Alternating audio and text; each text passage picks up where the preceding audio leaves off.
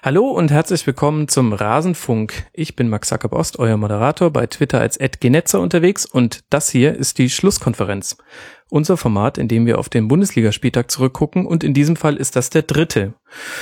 Und passenderweise habe ich auch zu Beginn dieser Sendung noch drei Gesprächspartner mit in der Runde. Zum einen Friederike Baudisch vom Neverkusen Pod äh, bei Twitter als Frieda Elaine unterwegs. Hallo Frieda. Hallo Max, danke für die Einladung. Ja, sehr schön, dass du wieder mit dabei bist. Musstest diesmal kein so großes Opfer bringen ähm, wie beim letzten Mal, wo du, ich glaube, eine Rosenmontagsveranstaltung für uns verlassen hast, oder? Ja, aber ich bin ja wieder hingefahren, also das war, war gut. kurze, kurze Partypause mit euch, das war richtig nett. Na, dann ist ja schön, dann bin ich ja beruhigt. Ähm, auch mit dabei ähm, war auch schon zu hören in der Schlusskonferenz zweimal Martin Grabmann bei Twitter als ma Grabmann und auch zu hören auf meinsportradio.de. Hallo Martin. Hallo Max. Freut mich, dass du mit dabei bist. Ja, sehr gerne. Immer wieder gerne. Also von meiner Seite aus. Ich weiß nicht, wie es den Hörern geht. Das werden sie uns sagen, denn unsere Hörer sind sehr mitteilungsfreudig, worüber wir uns wiederum sehr freuen. Wir werden es erfahren. Und dann haben wir noch in diesem Podcast, in dieser Sendung 13.000 Bundesliga-Minuten zu Gast. Und ähm, viele, die mich schon kicken haben sehen, werden überrascht sein, dass die nicht von mir beigesteuert werden. Nein, sie kommen von jemandem, der, ich glaube, 166 Spiele in erster und zweiter Liga gemacht hat, nämlich Ralf Gunisch. Hallo Ralf, schön, dass du da bist. Hallo Max, vielen Dank für die Einladung. Hast du echt, äh, ganz kurz, hast du tatsächlich nachgerechnet oder steht das irgendwo? Wie viele Minuten? Das kann man im Internet finden. Wahnsinn, wofür dieses Internet nicht alles gut ist. Ja, Wahnsinn, transfermarkt.de äh, ja. in dem Fall. Ähm, ich hoffe, Sie haben richtig gezählt. Ich hatte jetzt dann doch nicht mehr die Zeit, es nachzurechnen, aber geile Zahl, muss man schon mal sagen. Bestimmt, ja.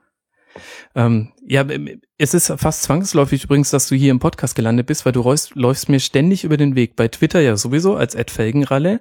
Dann neulich im Podcast Radio Nukular in der Adam Fandler Folge. dann bei Rocket Beans TV. Also irgendwie ähm, musste es mal so enden, dass wir hier miteinander reden. Ähm, magst du uns vielleicht äh, kurz sagen, wie ist denn jetzt eigentlich aktuell der Stand deiner Karriere? Was machst du gerade? Weil du machst ja sehr viel. Ähm, momentan mache ich äh, in der Tat sehr viel und irgendwie auch wiederum gar nichts. Also ähm, ich halte ich halte mich natürlich äh, jeden Tag fit und ähm, ob da noch irgendwie was reinkommen sollte. Momentan ist es ja so, dass jetzt die ersten Spieltage äh, für alle nicht unbedingt befriedigend liefen. Auf der anderen Seite habe ich jetzt natürlich auch Zeit für eben solche Geschichten wie, du hast es gerade selber gesagt, Rocket Beans zum Beispiel. Ähm, oder ich ähm, werde nächste Woche mit RTL nach, nach Schottland fliegen zum Länderspiel und äh, Marco Hagemann ein bisschen unterstützen. Und das sind halt so Events, wo ich sage, ähm, ja, es ist äh, schön, dass man da jetzt auch mal Zeit für sowas hat und äh, macht auch Spaß. Aber Fokus liegt aktuell dennoch darauf, äh, fit zu bleiben und äh, ja, vielleicht nochmal anzugreifen. Okay, ist es dann jetzt gerade die spannendste Phase des Jahres, ganz kurz vor Schließen des Transferfensters? Oder? Ähm, es ist ja bei mir so, dadurch, dass ich vertragslos bin, gilt ja der 31.8. in meinem Fall nicht. Mhm. Und insofern, ähm, ja, bin ich da gar nicht an dieses Datum gebunden. Aber du wirst schon gucken, was andere so in der Verteidigung machen, oder? Du, ich, äh, es ist jetzt nicht so, dass ich mich mehr damit beschäftige, als ich es sowieso schon immer getan habe. Und ähm, ich, ich sehe die Zeit momentan relativ entspannt und ähm, ja, lass das alles so auf mich zukommen. Schön. Ich würde mal sagen, bei den Bayern ist ja auch gerade wieder ein Verteidiger weggegangen. Vielleicht, vielleicht klopfen die ja noch an. Äh, ja, ich war auch am Samstag im Stadion, aber da ist noch niemand auf mich zugekommen. Ah, mein Gott, das wäre ein guter Twitter-Leak gewesen. Ed Felgenralle im Stadion gesichtet. Wundert man sich eigentlich. Die ganzen äh, Sky-Reporter haben, jetzt haben sie so schicke Deadline-Day-Sakkos und Krawatten und äh, haben das dann trotzdem nicht hingekriegt, da einen Link herzustellen. Schade. Ich habe mich ganz gut verstecken können. Das hat mich keiner gesehen. Sonnenbrille und äh, Sombrero. So ungefähr. Stehblock. Richtig. Sehr, sehr gut. Okay, aber wir wollen ja eigentlich über den Spieltag reden. Davor muss ich aber noch kurz ähm, Danke sagen an die Hörer für das tolle Feedback zur letzten Folge, ähm, die ja auch nicht ganz planmäßig verlief. Vielen, vielen Dank und an alle, die glauben, ähm, der, der soll seinen Zwillingen mal nicht so viel Druck machen. Nee, mache ich nicht. Also muss nicht äh, Weltmeisterinnen 2035 sein. 39 wäre auch noch okay. Ähm, das nur zu den Rückmeldungen, die dahingehend kamen. Außerdem vielen Dank fürs Mitmachen beim Erstellen des äh, Sendeplans für diese Folge unter rasenfunk.de slash mitmachen. Ihr habt wieder wahnsinnig viele Fragen gestellt und Anregungen gegeben. Ganz besonders ähm, möchte ich denjenigen Unbekannten grüßen, der dieses Dokument immer in eine so schöne Form bringt. Irgendjemand ergänzt bei allen Spielen immer die Uhrzeiten und die Ergebnisse. Das finde ich sehr schön. Ich schicke dir hiermit ein auditives Herz. Und dann noch eine generelle Anmerkung, da lese ich mal vor, was ein Hörer selbst geschrieben hat. Er sagt, mir fällt auf, dass viele Themen doch sehr boulevardesk sind, nennt da ein paar Beispiele und fragt, ist das erwünscht? In der Sendung scheint ihr euch dankenswerterweise sehr auf den Spieltag zu konzentrieren. Und da möchte ich ähm, ergänzen, genauso ist es. Deswegen seid nicht böse, wenn wir nicht jede Frage aufgreifen. Manches ist einfach so spekulativ, dass ich sage, das sollen sehr gerne andere Formate machen die da auch ganz, ganz toll sind. Ähm, aber wir versuchen uns mehr auf die Fakten zu konzentrieren. Und an dem müssen wir uns jetzt messen lassen. Ich merke, wie der Puls bei allen Beteiligten jetzt schon steigt. Gut. Und äh, dann lasst uns mal anfangen. Wir haben Frieda in der Runde und das aus einem Grund, und zwar weil Bayer Leverkusen in den letzten Schlusskonferenzen ein bisschen zu kurz kam, vor allem in der letzten, das hatte besondere Gründe, ihr habt es ja wahrscheinlich gehört. Und jetzt dachten wir, ein Auswärtsspiel bei Bayern, da kann man doch mal ausführlicher sich dem Leverkusener Spiel widmen. Frieda, lass mal vielleicht unter der Woche anfangen. Das ist vielleicht ein netteres Thema. Du warst, ja. als ich dich zum ersten Mal kontaktiert habe, noch ziemlich im Rausch. Wie war es denn gegen Lazio? Ja, ist unglaublich. Ich glaube, dass fast alle haben es ja irgendwie im Fernsehen gesehen. Mhm. Und ähm, aber es war, es war irgendwie so ein ganz besonderer Abend. Also das fing schon so allein die Atmosphäre war besonders. Alle Spieler waren vorher schon extrem. Ich sage jetzt mal heiß. Ne, alle haben irgendwie auf Instagram überall geschrieben, ja heute Lazio und das, ne, das muss und das klappt und so. Und dann sind alle, man ist schon so ein Positivspiel reingegangen und dieses Spiel selber, ich meine, ihr habt es gesehen, es war halt echt, die haben so gut gespielt, die waren so offensiv, die waren konzentriert, da haben besser geklappt, die sonst nicht klappen. Es hat einfach alles gepasst, ne? Und ähm, diese drei Tore, es war, es war so Wahnsinn. Also von der Stimmung her war es Wahnsinn. Und ich habe auch hinterher so viel Feedback von, das kriegt man ja sonst nicht so, ne, von echt vielen Fans irgendwie anderer Vereine und Leuten, die auch überhaupt kein Fußball gucken und so. Unsere Sekretärin hat zum Beispiel so einen Zettel auf den Tisch gelegt und hat geschrieben, ey, nach gestern werde ich jetzt auch Leverkusen-Fan und so. Es war einfach ein richtig, ein richtig besonderer Abend und sportlich waren die halt auch richtig gut, ne? Es war richtig verdient. Meine Güte. Spaß gemacht. Mhm. Da habt ihr nicht nur das Tor zur Champions League, sondern auch äh, Mitgliedschaften von äh, Sekretärinnen äh, aufgestoßen. Nein, das war, ich fand das halt eine süße Geste, aber das hat mir auch gezeigt, dass das mal so ein Spiel war, was wirklich irgendwie an vielen wahrscheinlich nicht vorbeigegangen ist, so wie sonst, ne? Sonst fahre ich schon mal irgendwie zu irgendeinem Spiel und komme wieder und dann sagt irgendjemand, hey, was hast du am Wochenende in Gladbach gemacht? Ja, da haben wir doch gespielt hä, echt so, ne? Sonst läuft es ja so. Nicht Fußballern. Ähm, ja, das war hm, ganz toll. Das ist bitter, aber da musst du auch dringend an deinem Umfeld arbeiten, ganz ehrlich. Ja, also ich meine, ich bin ja Ärzte, ne? Und in Krankenhäusern und so Ärzte, die haben halt alle, das Fußball ist da nicht so das Thema, muss man sagen, ne? Es ist schon, ähm, ja, ist schon ungewöhnlich. Mein Chef, der hat sich jetzt äh, also er hat echt blöd geguckt, als ich jetzt drei, drei Urlaubsanträge eingereicht habe für die Auswärtsspiele von der Champions League. Ne? Da sagt er so, wo fahren die denn hin? ja, es ist einfach so. Aber in meiner Freizeit habe ich natürlich genug mit Fußball zu tun. Mhm. Okay, und dann ähm, lass uns dann langsam zum Samstag kommen, auch wenn das dann vielleicht für dich nicht ganz so angenehm ist. Ähm, wie hast denn du das Topspiel bei den Bayern gesehen? Ähm, meinst du jetzt äh, räumlich? räumlich und aber auch inhaltlich. Ach, ja, okay. Ähm, das Bayern-Spiel, ja, das, wir müssen ja natürlich darüber reden und es gibt halt jedes Jahr so ein Bayern-Spiel und wir sind auch nie irgendwie so der Gegner der Bayern gewesen, die die irgendwie hätte mal irgendwie in irgendeine Ecke zwingen können. Ich weiß auch nicht warum. Ähm, gesehen habe ich es nur im Fernsehen, ehrlich gesagt. Aber das stimmt doch gar nicht. Wart ihr nicht die Letzten, die die ähm, mhm. auswärts, also quasi in der Allianz Arena besiegt haben vor drei Jahren, das 2 Ja, vor, ja gut. Aber das war halt auch so ein Ausnahmespiel, ne? So in der mhm. Regel ist es ja schon nicht so unser Lieblingsgegner. Wessen halt auch, ne? Wessen Lieblingsgegner ist das schon. Stimmt, dieses 2-1, aber das war auch echt mit Glück. Da hat doch irgendwie noch der Boateng oder so, so einen blöden Rückpass gespielt, irgendwie so war das doch. Mhm.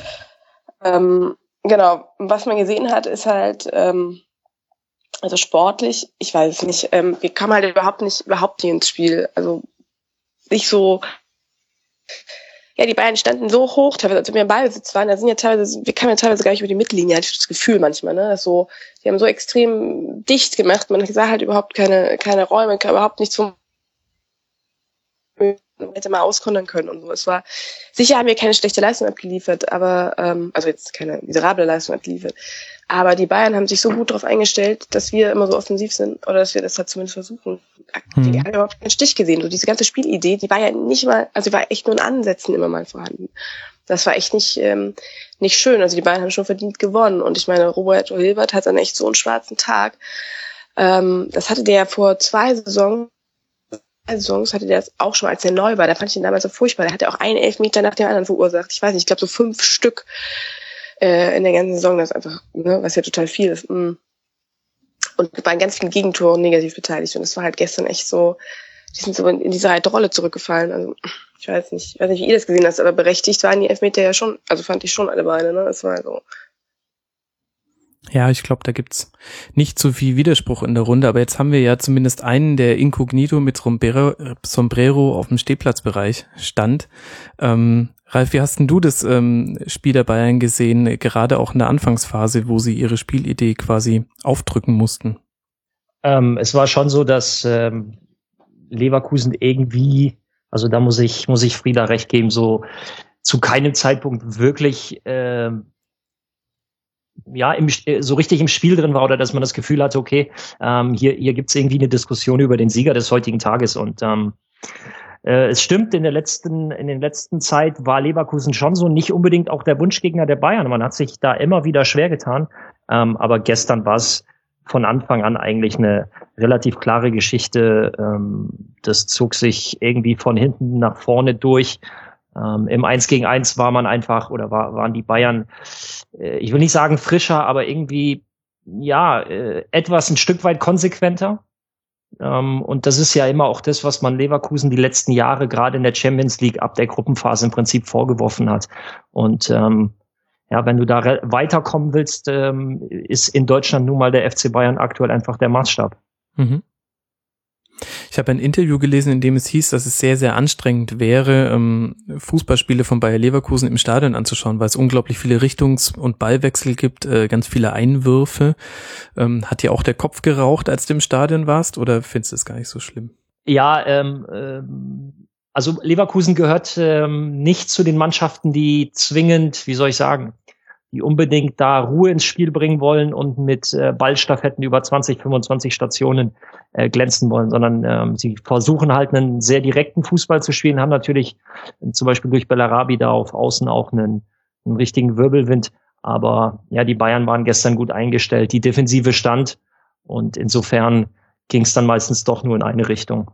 Und wenn es in die andere Richtung ging, dann dauerte das halt nicht sehr lange, sondern ja, Dafür war einfach gestern der Unterschied dann doch zu deutlich und äh, mit dem 3-0, denke ich, war das auch in der Höhe vollkommen verdient. Mhm.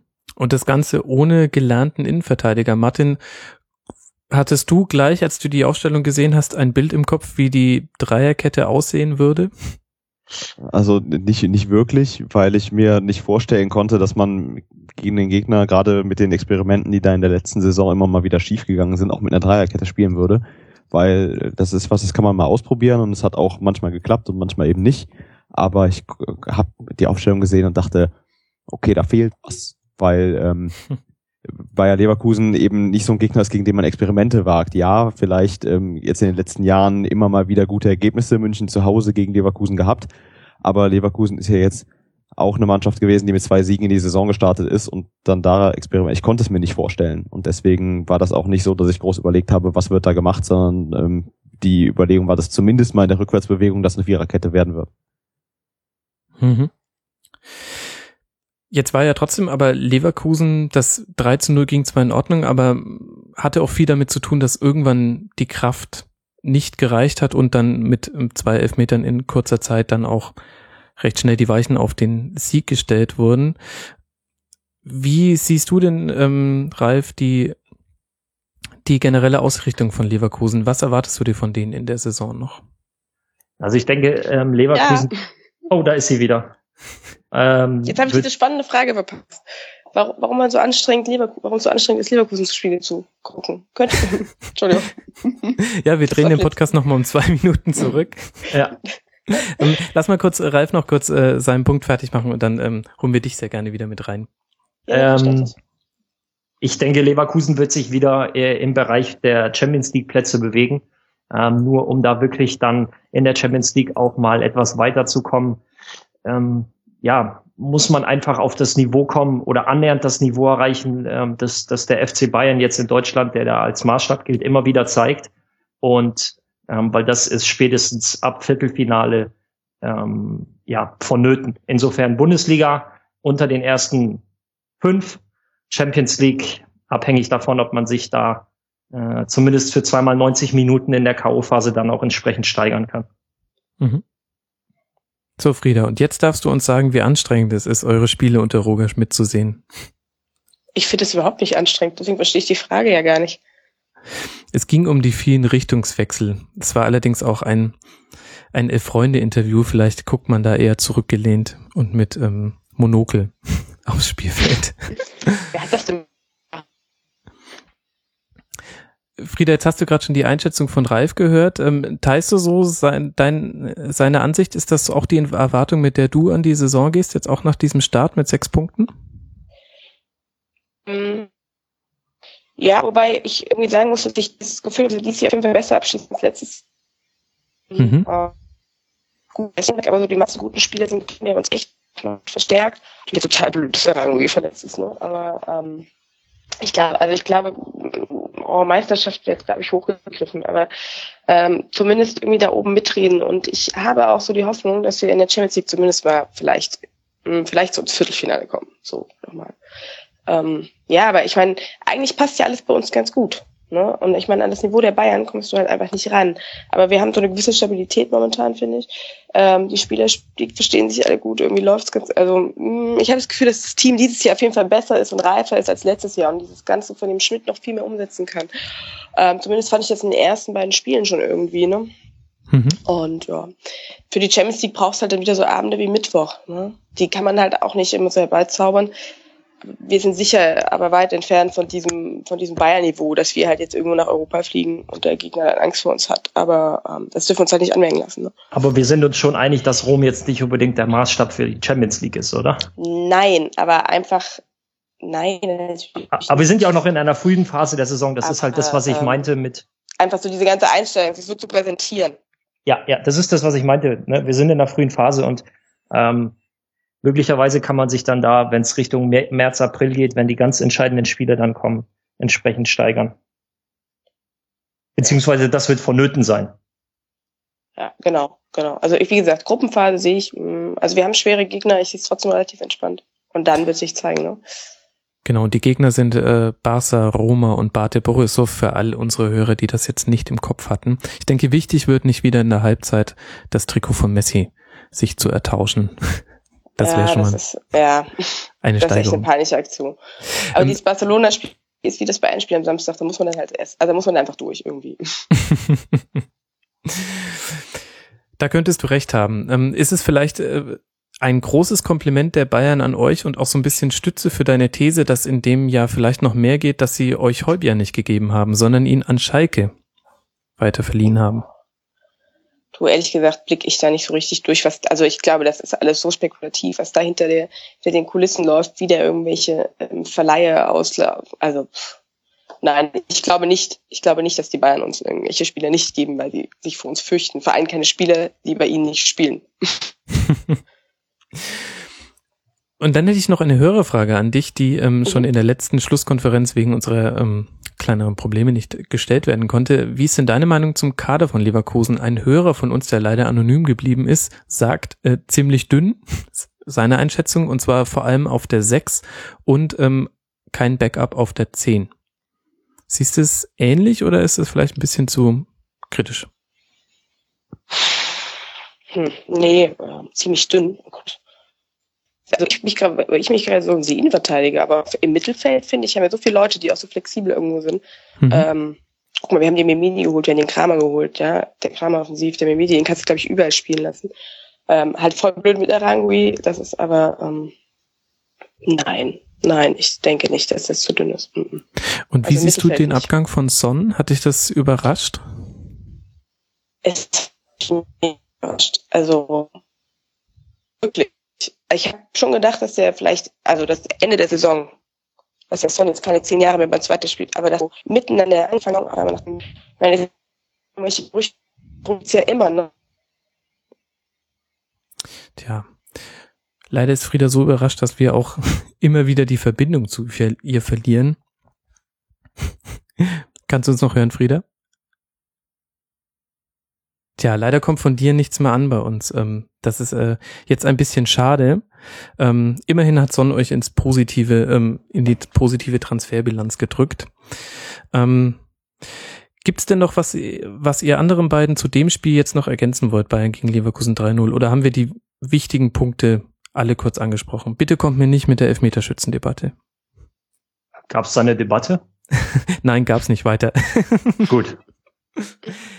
ähm, nee, gibt's noch irgendwas, was man festhalten muss?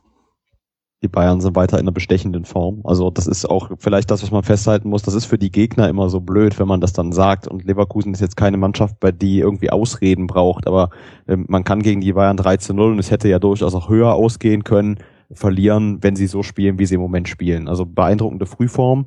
Und das könnte über den Saisonverlauf fast nochmal problematisch werden, je nachdem, wie die Saison sich entwickelt, dass man zu früh in dieser Form ist. Weil, wie Ralf vorhin gesagt hat, entscheidend sind ja eher die Spiele, wenn es gerade in den anderen Wettbewerben um die Entscheidungen geht und ähm, es da in die K.O.-Runden geht, im DFB-Pokal in der Champions League. Und äh, wenn die jetzt schon diese Form haben, die bis März zu halten, wäre nochmal fast beeindruckender, als überhaupt eine Mannschaft in dieser Form zu haben, finde ich. Ich, ich, ich weiß ehrlich gesagt gar nicht. Ich habe so ein bisschen das Gefühl, genau das haben sie die letzten beiden Jahre eigentlich schon gemacht. Ich meine, ich glaube keine Hinrundenniederlage unter Guardiola.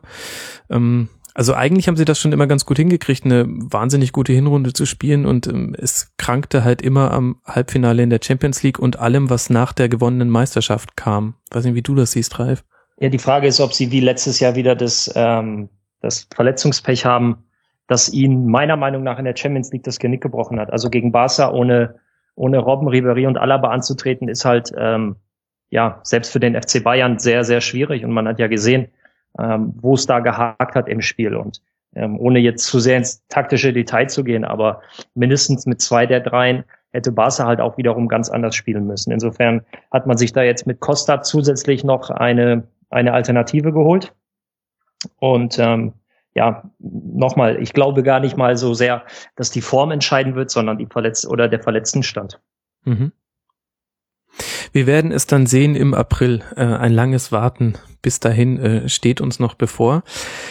Schade, dass die Verbindung zu Frieda so ein bisschen schlecht war. Ähm, definitiv schlechter als der Leverkusener Spielaufbau. Ähm, trotzdem an der Stelle vielen, vielen Dank für deine Einschätzung, Frieda. Ich hoffe, du kannst das noch hören. Wenn nicht, reiche ich es dir nach. Ich schick's dir per Brieftaube. Noch gleich heute Nacht. Ja. Und, ah, wunderbar. ähm, gibt es noch irgendetwas, was du uns noch mit auf den Weg geben musst, was wir noch zu Leverkusen wissen sollten in dieser Saison? Also das ist echt nicht ist so, ja. Und er überzeugt ja niemanden von diesem Verein und das ist auch okay so. ja, ich hoffe, dass ähm, ja, wir noch ein paar nette Spiele abliefern und dann doch immer mal wieder einer sagt, Mensch, gestern, das habt ihr ja gut gemacht. Das ist so. Ja, genau. Ich glaube, die Voraussetzungen sind dafür da. Das sind auch Leute, die jetzt nicht so, ähm, ja, nicht so ihren Verein und ihren die jeden Tag Bundesliga gucken, sondern auch so von außen mal sagen so, hey, ihr habt aber, das hat gestern Spaß gemacht mit euch. Das war echt schön Woche und ja. Ich hoffe, das gibt's noch ein paar Mal. Und ansonsten vielen Dank für die Einladung. Nächstes Mal ähm, nehme ich woanders auf mit dem Internet. Und dann. Das ist schön. Und ich rufe alle Hörer da draußen auf, folgt nicht nur Ed Frieda Elaine, sondern ähm, sagt ihr auch immer mal wieder, wenn Leverkusen gut gespielt hat. Da freut sie sich drüber. Total. vielen Dank, ne? Vielen, vielen Dank ja auch an dir. Schönen Abend dir noch. Sehr gerne. Euch auch. Tschüss, Jungs. Gut, und wir kommen von dem einen Team mit neun Punkten zum anderen Team mit neun Punkten nach drei Spielen. Und das ist die Borussia aus Dortmund. Heute gewonnen 3 zu 1 gegen die Hertha. Da ist die Frage, Ralf, kann man an dem Sieg eigentlich viel kritisieren? Ja, das ist eine gute Frage. Was heißt kritisieren? Man kann äh, sicherlich, äh, äh, Tuchel wird jetzt wahrscheinlich kritisieren, dass man es äh, zum Ende hin nochmal unnötig spannend gemacht hat mit dem, mit dem 1 zu 2 ähm, da man das Spiel doch lange Zeit unter Kontrolle hatte. Aber ansonsten ähm, ist Dortmund äh, ja so langsam wieder das Dortmund, ähm, was man äh, bis auf letzte Saison eigentlich gewohnt war. Und äh, die Frage ist halt, ähm, eben haben wir es angesprochen, so von wegen mit Frühform oder so, wie lange hält das denn an? Es ist jetzt natürlich, es ist alles neu, es gibt einen neuen Input durch einen neuen Trainer und und und. Aber irgendwann kommt dann da halt auch der, der, in Anführungsstrichen, der Alltag zum Tragen. Die Frage ist, kann jetzt die Spannung so hoch gehalten werden? Ich persönlich mhm. glaube, dass Dortmund gerade in der Bundesliga schon lange Zeit ganz oben mit dabei sein wird. Ob es jetzt auch für die Champions League reicht, das, äh, ja, das, das werden wir sehen. Da mag ich mich jetzt noch nicht auf, auf, äh, auf eine Prognose festlegen. Dafür sind wir dann doch noch zu früh. Aber für die Bundesliga reicht die Qualität dann äh, definitiv doch aus. Aber finde ich durchaus erstaunlich, ähm, da stellst du dich schon gegen gefühlt eine Mehrheit derjenigen, die gerade auf so einen fahrenden äh, Dortmund-Hype-Train äh, aufspringen, dass du sagst, es könnte schon durchaus noch äh, vier Teams geben, die besser sind als Dortmund. Martin, wie in siehst der, du den? Moment, Moment, ja. in der Bundesliga jetzt. Mhm. Weil du gesagt nein. hast, mit der Champions League könnte eng Ach so, nein, nein, ich meine mit, äh, ähm, ähm, Entschuldigung, Europa nicht, nicht die äh, Europa ah. League. Das mhm. meinte ich. Also sie werden schon weit kommen, aber ähm, die Frage ist halt, wie weit, weil man hat ja in den letzten Jahren gesehen, irgendwie so ab Viertelfinale ähm, sind das dann doch äh, alles richtig gute Mannschaften, wo es dann eben nicht so leicht ist, selbst für eine Mannschaft wie Borussia Dortmund. Mhm. Entschuldigung, ich meine natürlich Euroleague. Ähm, und nein, äh, für die Bundesliga Champions League Qualifikation ist äh, absolut mehr als mehr als drin, beziehungsweise für mich absolut äh, ja der Fahrplan der Dortmunder. Ich denke, nichts anderes nehmen sie sich auch vor. Mhm. Nach so einem Start ja auch durchaus berechtigt. Martin, wie siehst du denn so die Entwicklung im Dortmunder Spiel? Ähm, so von der Spielanlage her finde ich, hat sich gar nicht so viel verändert. Es funktionieren einfach nur wieder all die Dinge, die letzte Saison schiefgegangen sind. Also das zum einen. Ähm, ich glaube auch, dass Tuchel am wesentlich weniger Stellschrauben gespielt hat, als an den letzten drei Wochen teilweise dargestellt wurde. Also da wurde ja, du hast es schon gesagt, das war ein bisschen Hype-Train-mäßig. Da wurde schon so über den neuen Trainer und Wunderwerk und als hätte Tuchel Gott weiß was gemacht, obwohl 90 Prozent dieser Mannschaft noch die Leute sind, die Jürgen Klopp eingestellt hat, noch taktisch eingestellt hat. Womit ich die Arbeit von Tuchel überhaupt nicht kleinreden möchte, aber das ist eine, eine Kombination von allem. Ich glaube auch, dass ähm, einfach dieser neue Impuls eines neuen Trainers da viel gemacht hat. Und äh, wie Ralf schon gesagt hat, man wird sehen müssen, wo das hingeht. Weil wir haben letzte Saison zum Beispiel auch, da erinnere ich mich, wie Leverkusen gestartet ist mhm. mit einem neuen Trainer. Und ähm, dann hat das drei, vier, fünf Spieltage gedauert, in denen jede Woche alle Medien rauf und runter in sämtlichen Formaten gesagt haben, Meisterkampf von Leverkusen. Und dann kam irgendwann um den vierten, fünften, sechsten Spieltag eine Mannschaft, die äh, sich die ersten drei Spiele angeguckt hat und gesagt hat, okay, das ist die Schwachstelle da drin und jetzt nehmen wir die durch. Dann haben die das einmal vorexerziert, ich weiß gar nicht mehr, wer es war. Und äh, danach kam direkt ein Knick. Und ich habe immer noch ein bisschen die Befürchtung, dass das bei Borussia Dortmund eben auch passieren könnte, dass wenn da mal nicht mehr das Spiel so läuft, wie es im Moment läuft, weil die haben einfach auch eine hervorragende Form, da geht jeder Ball rein und das ist, die, die kombinieren auch einfach schön, ähm, dass die das rumreißen kann, weil das Borussia Dortmund auch Schwächen hat. Auch in dieser Saison hat man in den beiden Europa League Qualifikationsspielen gesehen, wo sie beide Male in Rückstand geraten sind. Ja, sie haben beide Male das Spiel wieder gedreht und einmal sehr eindrucksvoll von 3-0 auf 4-3, aber eben nicht gegen Bayern München oder Leverkusen oder Wolfsburg oder Schalke, sondern gegen Orts BK und die möchte ich jetzt damit nicht kleinreden, aber das ist, glaube ich, in der Bundesliga eine äh, Alltagsqualität, die man da an Gegner hat und da kannst du nicht jedes Mal das Spiel drehen, jede Woche das ist eben das, was ich mit dem Liga-Alltag meinte, dass halt jetzt noch alles neu und, und oder vieles neu und, und äh, überraschend kommt. Aber die anderen Mannschaften schauen natürlich auch zu und überlegen sich, okay, wie können wir dagegen angehen? Und dann äh, ist halt diese Flexibilität gefragt. Gibt es denn konkrete Schwächen, die ihr in den bisherigen Spielen ausgemacht habt? Also die Abstimmung Ch in der Verteidigung? Chancenverwertung. Mhm. Aber das ist ja eher ein positives Merkmal. Also daran kann man ja kann man ja arbeiten. Und das spricht ja für die Mannschaft, dass sie sich viele Chancen erarbeiten. Aber ich war letzte Woche hier in Ingolstadt, natürlich im Stadion, habe es mir angeschaut. Und da hätte es halt zur Halbzeit schon eigentlich, ich sag mal, 4-0 stehen können, vielleicht sogar müssen. Und ähm, gegen Hertha wurden heute auch wieder einige Chancen ausgelassen. Aber das ist, ähm, also solange man über, über Dinge wie Chancenverwertung diskutiert, denke ich, meckert man auf einem ganz hohen Niveau solange man zumindest diese Spiele dann auch gewinnt. Ich glaube, wir werden vielleicht noch richtig. über ein, zwei Mannschaften sprechen, die genau dieses Problem auch haben, aber die gewinnen dann die Spiele nicht. Und darum sind die, ähm, um das mal vorwegzunehmen, Stuttgart zum Beispiel, darum stehen die da, wo die stehen. Korrekt, ja. Vielleicht auch einfach das perfekte Auftaktprogramm gehabt. Man dachte mit äh, Gladbach äh, richtig ähm, taffer Auftakt, aber da weiß man jetzt nach drei Spieltagen auch, hm, so ganz in Form sind die noch nicht. Dann, ähm, sorry, Ralf, auch wenn es dein Ex-Verein ist, aber bei Ingolstadt und jetzt äh, zu Hause gegen die Hertha und es geht nach der Länderspielpause in einer ähnlichen Güteklasse weiter gegen auswärts in Hannover. Ähm, man muss, man muss vielleicht wirklich einfach mal gucken, vielleicht nach zehn Spieltagen den Cut machen und dann mal schauen, wo Dortmund steht. Aber es ist doch erfrischend, dass mal jemand äh, so vorangeht und auch ähm, wirklich einfach einen schönen Fußball spielt. Korrekt. Ja, unterschreibe die komplette Aussage unterschreibe ich genauso. Sehr schön. Und dann haben wir auf der anderen Seite die Hertha, die in diesem Podcast und ich habe so ein bisschen das Gefühl bei den Fußballfans generell irgendwie immer einen sehr schweren Stand hat, weil es irgendwie nicht der attraktivste Fußball ist, weil es nicht der attraktivste Verein ist. Die spielen 3 zu 1 bei Dortmund. Mit dem Ergebnis kann man nicht überrascht sein, allerdings vielleicht schon mit der Art und Weise, Martin, wie sie auch nach dem 0 zu 2 trotzdem noch versucht haben ranzukommen und nur offensiv gewechselt haben. Ja gut, was willst du machen? Also du kannst ja, wenn du den Rückstand liegst, nicht auf Zeit spielen oder dann auf Ergebnis halten. Ähm, da kenne ich Mannschaften. Äh, leider, leider ist das. Mir, mir, kam gerade, während ich gesprochen habe, auch dieser Gedanke und ich, es ist schlimm genug, dass man im modernen Fußball das so sagen muss, dass es beeindruckend ist, dass eine Mannschaft, die in Rückstand gerät, dann anfängt zu kämpfen und versucht, um den Ausgleich zu spielen. Ähm, das ist nicht immer so. Ja, da haben wir uns ja gerade so ein bisschen drauf geeinigt. Aber äh, es hat dann eben nicht funktioniert, dass es tatsächlich ähm, aber besonderer Kampf auch von Hertha war. Was ich ein bisschen beeindruckend fand, war, äh, Dortmund war über 90 Minuten die bessere Mannschaft. Und trotzdem sind sie noch mal rangekommen. Und mhm. da musst du sowas auch mal erzwingen zwischendurch. Und äh, da, das ist eine Sache, die auch, wenn man, wenn du gesagt hast, und mir geht's da ähnlich, Hertha ist so ein Verein, der ein bisschen unter ferner Liefen ist bei vielen Fußballfans. Ähm, das ist beeindruckend, da muss man auch den Hut vorziehen. Und aus drei Spielen haben sie jetzt vier Punkte und gegen Dortmund kann man auch mal verlieren. Also im Grunde ist da noch nichts angebrannt nach drei Spieltagen. Und so ein bisschen, ich möchte es nicht beschreien und äh, auf gar keinen Fall jinxen, aber so ein bisschen hatte ich heute den Gedanken, dass die Rückkehr von Baum Johann nicht nur eine schöne Geschichte ist, was immer schön ist, wenn Spieler nach äh, schweren Verletzungen wieder zurückkommen, sondern vielleicht auch sportlich ganz wichtig sein kann für die Hertha. So die, er hatte so drei, vier Aktionen, wo ich mir gedacht habe, das ist eine Qualität, die habe ich jetzt schon eine ganze Weile bei Hertha nicht mehr gesehen.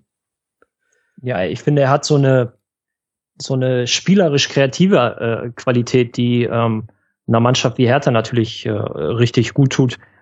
Und ähm, ja, wie du sagst, natürlich auf der anderen Seite ist es natürlich auch eine wunderbare Geschichte. Ich habe selber mit äh, mitgemacht oder mitmachen müssen letztes Jahr, wenn du nach einer sehr langen Verletzung ähm, dann auch wieder auf dem Platz stehst. Mhm muss ein sehr, sehr überragendes Gefühl für ihn gewesen sein. Und ähm, du hast im Prinzip ähm, meine Höflichkeit zurückgenommen, indem du einfach gesagt hast, was ich gemeint habe, nämlich genau, er ist kreativ und hat nach vorne was gemacht. Und das hat man bei Hertha einfach lange nicht mehr gesehen. Und damit könnten wir vielleicht auch zum zweiten Sonntagsspiel kommen, denn da hat man kreativ dann doch so einiges gesehen. Werder Bremen gegen Borussia Mönchengladbach, 2 zu 1 der Endstand.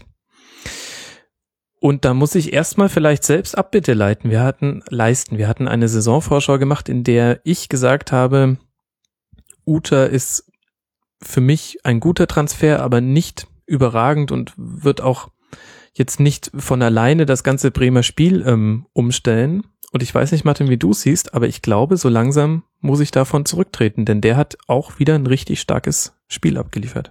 Ja, auf jeden Fall. Und äh, Anthony Uja ist, glaube ich, einer dieser, dieser Transfers äh, in dieser Sommerpause, wo ich das Gefühl habe, da konnten alle Beteiligten mit leben. Also Uja wollte unbedingt nach Bremen. Die Bremer, das sieht man jetzt, haben einen Stürmer bekommen, der genau in das Spiel reinpasst, das sie spielen wollen.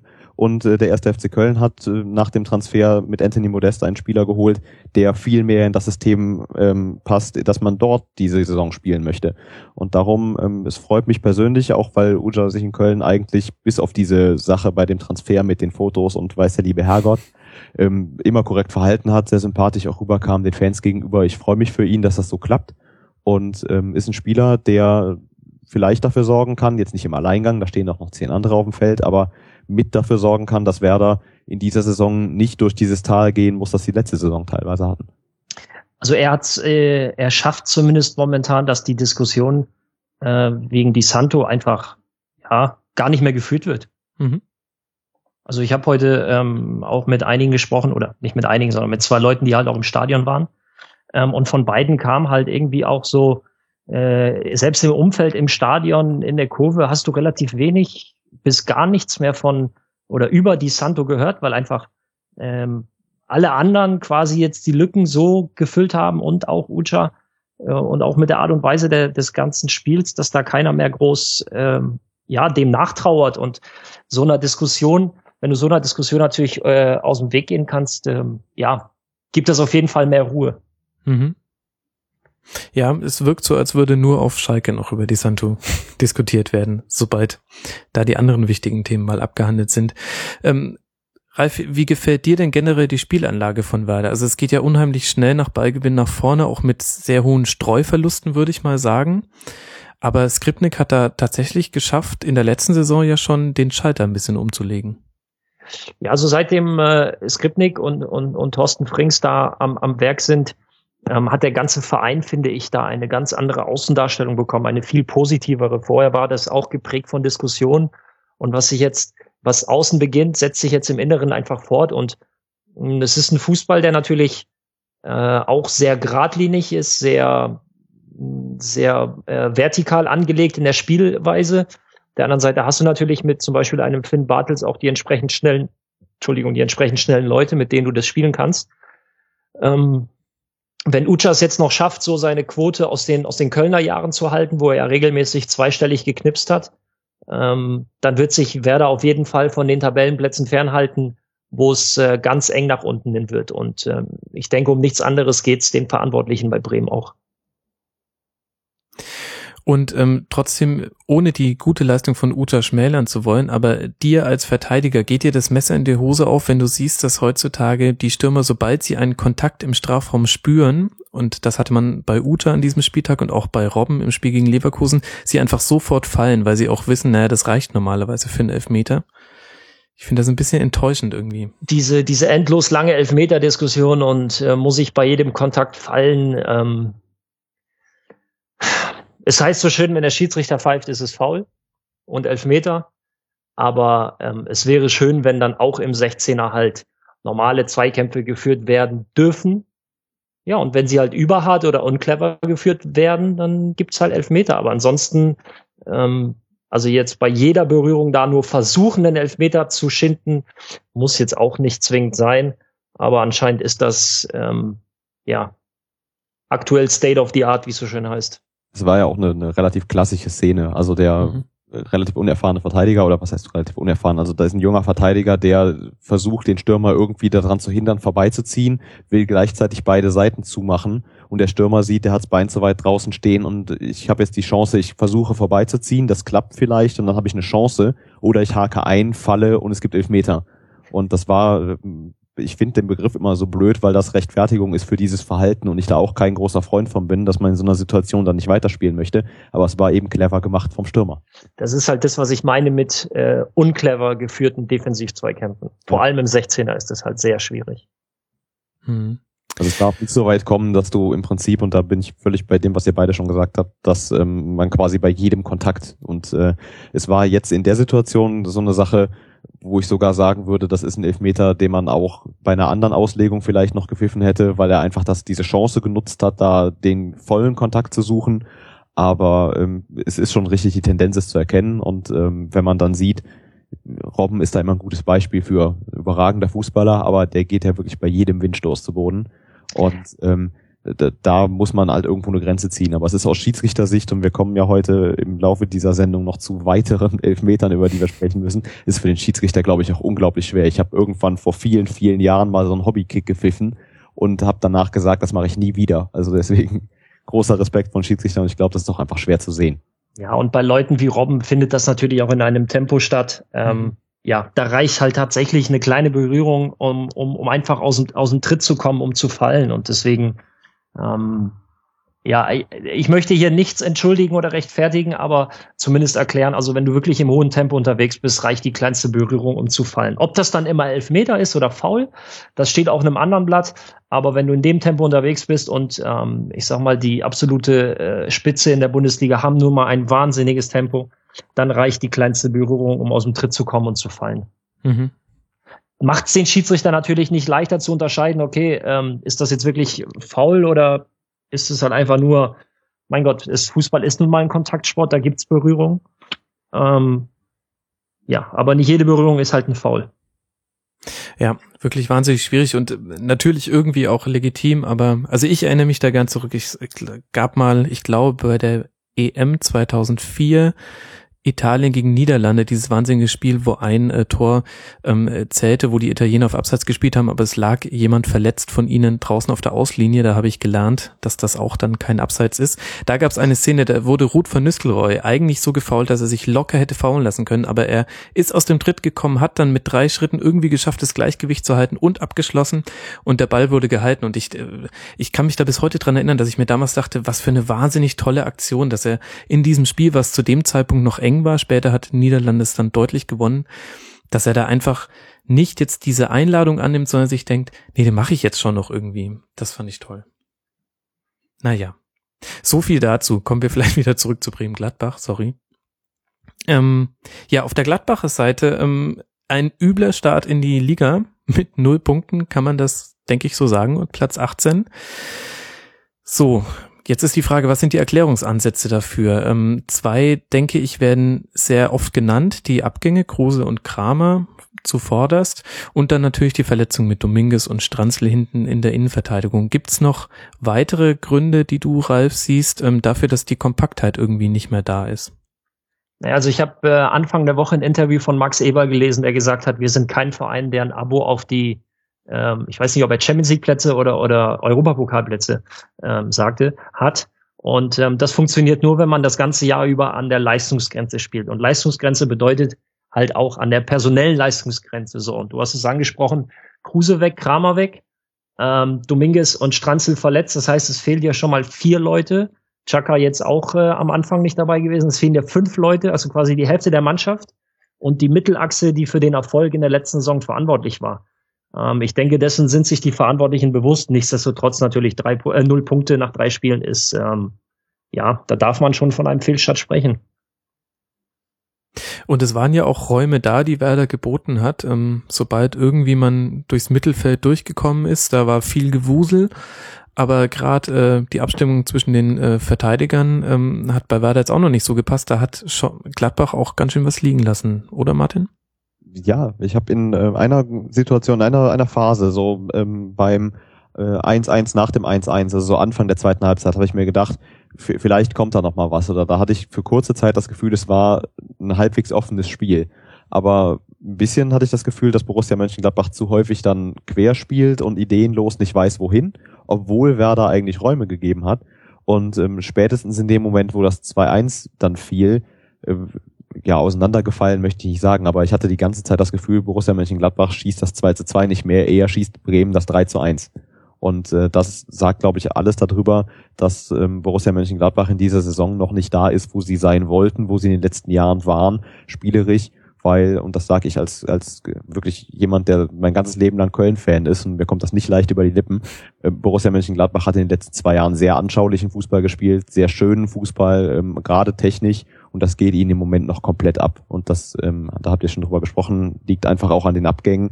Wenn dir plötzlich diese Spieler fehlen, die ja Schlüsselspieler in der Mannschaft sind, beziehungsweise waren, ähm, dann äh, ja, kommt sowas auch mal zustande. Aber Borussia Mönchengladbach wird, da bin ich mir relativ sicher, an den nächsten 31 Spieltagen schon die Punkte holen, dass die nicht um den Abstieg spielen. Mensch, jetzt hast du mir äh, den reißerischen Titel Gladbach steigt ab, äh, mit dem ich die Leute clickbait-mäßig in den Podcast ziehe. kaputt gemacht. Sowas doofes. Ähm, ja, vielleicht kann man so zusammenfassen, das ist jetzt natürlich alles andere als optimal und äh, bedenklich, aber meine These wäre einfach, so richtig in Panik sollte man erst ausbrechen, wenn man nach der Länderspielpause das Heimspiel gegen den HSV auch nicht gewinnt, dann dann glaube ich, ähm, kann man von Krise sprechen. Ich weiß nicht, ob ihr das auch seht. Na, naja, Panik, Panik wäre sowieso der falsche Ratgeber.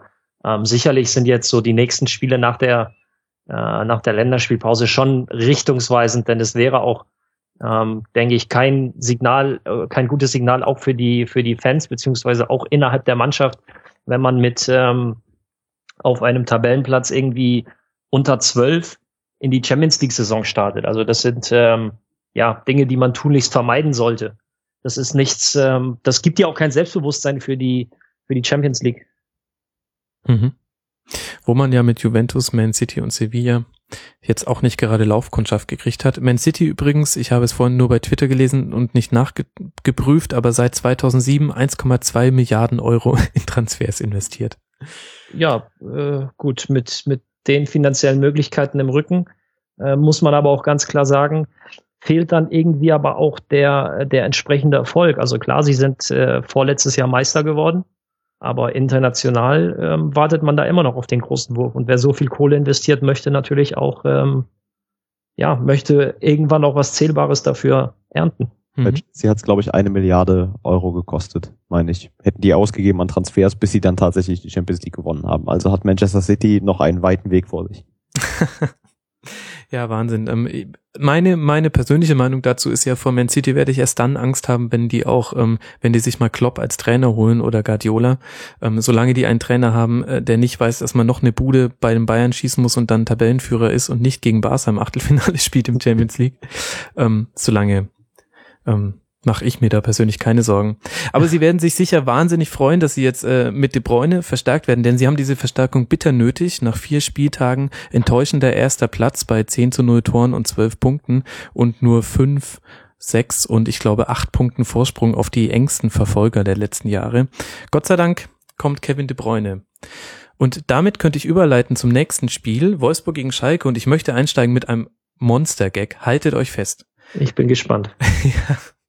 Was sucht, sucht Klaus Allofs im Sonnenstudio? De Bräune. Ach, Gott. Ah, Wahnsinn. Dass du dich, dass du dich selber nicht schämst. Ähm, das trainiert man sich ab. Ah, okay. Du, ich meine, du hast ja jetzt auch schon öfter gepodcastet. Du hast ja auf mein Sportradio diesen äh, wunderbaren äh, Frauen-WM, äh, diese Sendung gemacht. Da wirst du es doch auch wahrscheinlich miterlebt haben. Das versendet sich einfach. Das hört doch keiner mehr. Ja, bei meinsportradio.de. Wenn ich das jetzt nicht korrigiere, bekomme ich Ärger. Also meinsportradio.de. Was habe ich denn gesagt? Komm. Mein Sportradio hast du gesagt. Ach so, Entschuldigung. Meinsportradio.de. Nein, tolle Seite. Ähm, hört's euch ernsthaft bitte an. Meinsportradio.de. Wirklich gut. Aber nach diesem kleinen Werbeblock und ähm, dem Witzeblock kommen wir dann mal zum Spiel. Äh, Freitagabend, Wolfsburg gegen Schalke, 3 zu 0. Und ähm, Jetzt mal unabhängig von äh, Kevin de Bruyne, einer unserer Hörer hat dazu ein, äh, ein Trinkspiel aufgesetzt und hat gesagt, in der Vorberichterstattung wurde er 21 Mal genannt, der Name, während des Spiels 14 Mal, nach dem Spiel 17 Mal, macht summa summarum 52. Daraus ergibt sich bei einer Grundmasse von genau äh, 1,04 Litern Schnapskorn-Wodka, wenn man da ein Trinkspiel draus gemacht hätte. Ich hoffe sehr, er hat das nicht gemacht, sonst hätte er das wahrscheinlich aber auch nicht mehr schreiben können. Ähm, aber unabhängig von De Bruyne, was kann man denn aus diesem Spiel mitnehmen, erstmal aus Wolfsburger Sicht, Ralf? Ähm, anscheinend, es geht auch ohne De Bruyne. Das ist natürlich in einem Spiel. Jetzt müssen wir einen Schotten nehmen, na toll. es geht auch ohne ihn. Äh, in einem Spiel ist das immer ähm, relativ leicht gesagt. Ähm, es geht auch ohne. Klar hat er natürlich eine wahnsinnige Qualität und ähm, ja, diesen Abgang sollte man nicht unterschätzen. Auf der anderen Seite ähm, hast du dennoch eine Menge Offensivqualität auf dem Platz. Und ähm, ja, ich denke, das wirkliche Fehlen wird sich erst langfristig aus, äh, wird sich erst langfristig zeigen. Aber ähm, mal sehen, vielleicht, vielleicht legen sie da ja noch nach. Sie haben ja jetzt ein paar Euro zur Verfügung und äh, 24 Stunden geht das Transferfenster noch. Deswegen sollte man da jetzt noch äh, nicht allzu viele Prognosen abgeben. Mhm. Aber bevor wir da mögliche Namen äh, durch den Podcast werfen, lasst uns noch kurz näher am Spiel bleiben. Also das Ergebnis natürlich eindeutig und auch eine sehr souveräne Leistung, aber ich weiß nicht, wie du es gesehen hast, Martin. Ähm, Schalke hat ihnen auch unglaublich viel Raum gelassen und äh, überhaupt keinen Zugriff hinbekommen und das, obwohl sie eigentlich ganz gut gestaffelt waren. Also sie standen nie weiter weg als ein Meter, aber sie sind halt auch diesen Meter zum Gegenspieler nie hingegangen. Ja, das ist mir auch aufgefallen. Also ich habe immer das Gefühl gehabt, die Schalker stellen sich jetzt dahin, dass das für die nächste runtergespulte An Angriffssimulation der Wolfsburger optimal ist, wo man die Fähnchen hinstellen würde im Training oder diese Figuren, die sich nicht bewegen. Und im Prinzip war es genauso. Also die haben, wie du gesagt hast, äh, sich gut gestaffelt, haben sich auch schön organisiert hingestellt. Und wenn der Wolfsburger dann einen Meter weg stand oder einen Meter weggegangen ist, ist einfach keiner hinterher. Und ähm, ich meine, wir sind über Zeiten von Manndeckung mit wenigen Ausnahmen hinweg. Das wird nicht mehr gemacht. aber man muss halt nicht den Raum decken, sondern den Spieler, der da in dem Raum steht. Und äh, ich hatte das Gefühl, die Schalke haben teilweise auf den Rasen aufgepasst, dass der nicht kaputt geht. Eine raumorientierte Raumdeckung. Genau, genau. Und das war ein bisschen, das ist zwar ein bisschen gemein, das sozusagen, aber wenn die das nicht gemacht hätten, wäre das nicht 3-0 ausgegangen. Also ich hatte das Gefühl, die Schalker wollen gar nicht. Und ähm, das kann es ja irgendwo nicht sein, gerade weil man letzte Woche beim VfL Wolfsburg, die ja eine klasse Mannschaft sind, auch ohne einen Kevin de Bruyne und auch ohne einen Perisic, der ja auch ähm, aus dem Kader gestrichen wurde, äh, man hat gesehen gegen Köln, dass das eine Mannschaft ist, gegen die man nicht sich hinsetzen muss und wie bei den Bayern darauf wartet, dass es vorbei ist, sondern man kann auch gegen die spielen und wenn man denen ein bisschen auf den Füßen steht, dann werden die auch irgendwann anfällig für Tore. Und äh, ich hatte das Gefühl, das geht den Schalkern komplett ab und das hat mich ein bisschen schockiert, weil Schalke ja eigentlich eine Mannschaft ist, auch wenn ich dieses Jahr kein Interview gelesen habe, in dem der Satz fiel, und vielleicht ist man ein bisschen klüger geworden, aber eine Mannschaft, die sich ja unter den Top 4 Mannschaften in Deutschland sieht. Ralf, ich zuck ja immer so ein bisschen zusammen, wenn man bei Argumentation für schlechte Spiele ähm, das Mentale reinbringt, weil ich das so unglaublich schwierig finde einzuschätzen. Jetzt habe ich endlich mal jemanden in der Runde, dem ich zutraue, mir da eine fundierte Antwort drauf zu geben. Ist denn sowas tatsächlich vor allem eher ein Kopfproblem oder wie hast du es jetzt aus der Ferne gesehen? Ähm, also die, die, die, den, den Einfluss oder anders, den mentalen Einfluss darfst du da natürlich nicht, äh, nicht verwechseln, weil Laufen, Schießen und alles, das, das können alle, die da spielen. Ähm, die Frage ist nur, wie gehen sie mit verschiedensten Situationen im Kopf damit um? Mhm. Und ähm, insofern ist der mentale Aspekt, ich weiß nicht, irgendein schlauer Trainer hat mal gesagt, die Spiele werden heutzutage im Kopf entschieden und das ist halt, ist halt de facto so, weil einfach, ich sag mal, ab einem gewissen Niveau kann jeder mit dem Ball umgehen. Da gibt's dann keinen guten, schlechten Spieler mehr, da gibt's nur noch sehr gut und einfach überragend. Und ähm, insofern äh, ist gerade das, äh, ist gerade das, äh, der Kopf da nicht zu unterschätzen, beziehungsweise oftmals der entscheidende Faktor, ob jemand äh, im Einzelnen oder als Mannschaft insgesamt wirklich Höchstleistung abrufen kann, die einfach notwendig ist, um da die Spiele entsprechend zu gestalten und das Ganze am besten auch positiv zu Ende zu bringen. Und woher kommt dann da die mentale Frische und ähm, positive Einstellung? Ist da der Trainer der wichtigste Mann oder hat da auch die Kaderzusammenstellung, die Persönlichkeitszusammenstellung ganz viel mit zu tun? Was spielt also, da mit rein? Das sind, das sind verschiedenste Faktoren. Da geht es zum einen darum, wie hast du die letzten Wochen gespielt, individuell, wie war die, wie war das Gesamtergebnis, wie ähm, hat sich der Trainer unter der Woche gegeben, wie ist er, wie hat er die Spieler eingestellt. Also das ähm, ja, es sind ganz viele Faktoren und ähm, das zeichnet halt einen guten Trainer aus, das alles im Gesamten ähm, zu analysieren, zu bewerten und die richtigen Schlüsse daraus zu ziehen, ähm, wie er zur Mannschaft spricht, die, die ganzen Tage über und auch direkt unmittelbar vor dem Spiel, weil gerade die Besprechung, äh, die, die Mannschaftsbesprechung vor dem Spiel und die Ansprache die letzten Sekunden, bevor es rausgeht, das sind so nochmal ganz entscheidende, ähm, ganz entscheidende Momente aber unbewusst. Also das ist jetzt nicht so, dass sich ein Spieler hinsetzt und sagt, ey, der Trainer hat uns diese Woche dies und das erzählt. Ähm, also machen wir jetzt das, sondern das äh, ist einfach, ja, das ist Gefühlssache, die sich gar nicht so rational beschreiben lässt. Mhm. Gut, nach der Anfangsphase von Schalke hat dann wahrscheinlich Breitenreiter eher irgendwas von Rilke vorgelesen, als da nochmal die Kabine zum Brennen zu bringen, wobei ich ihm wahrscheinlich damit jetzt Unrecht tue. Ähm, aber zurück zum Spiel. Was mich ja wahnsinnig überrascht hat, Martin, ist, äh, im Grunde hat eine Eckballvariante gereicht für zwei Tore. Auf den kurzen Pfosten, einmal gibt's einen Elfmeter und einmal machen sie ihn direkt rein ja, manchmal funktioniert das und äh, das, das ist dann eine Sache, wo man sich natürlich hinterher dann fragt, ähm, kann man sich da nicht drauf einstellen, aber rechnest du in der Situation damit, dass sie den gleichen Trick zweimal versuchen? Vielleicht auch nicht. Aber das ist doch nicht mal ein Trick, das ist einfach nur eine Ecke auf einem kurzen Pfosten. Ja, oder die, die, die zweite Variante, also dass der quasi denkst, hat beim ersten Mal funktioniert und dass dann der Verteidiger vielleicht davon ausgeht, die versuchen das eh nicht nochmal, weil es hat ja vorhin geklappt, die denken jetzt, wir stellen uns drauf ein und irgendwann hast du dann hin und her gedacht und gedacht und gedacht und dann ist der Ball im Tor. Ja? Äh, das kommt dann schon mal vor.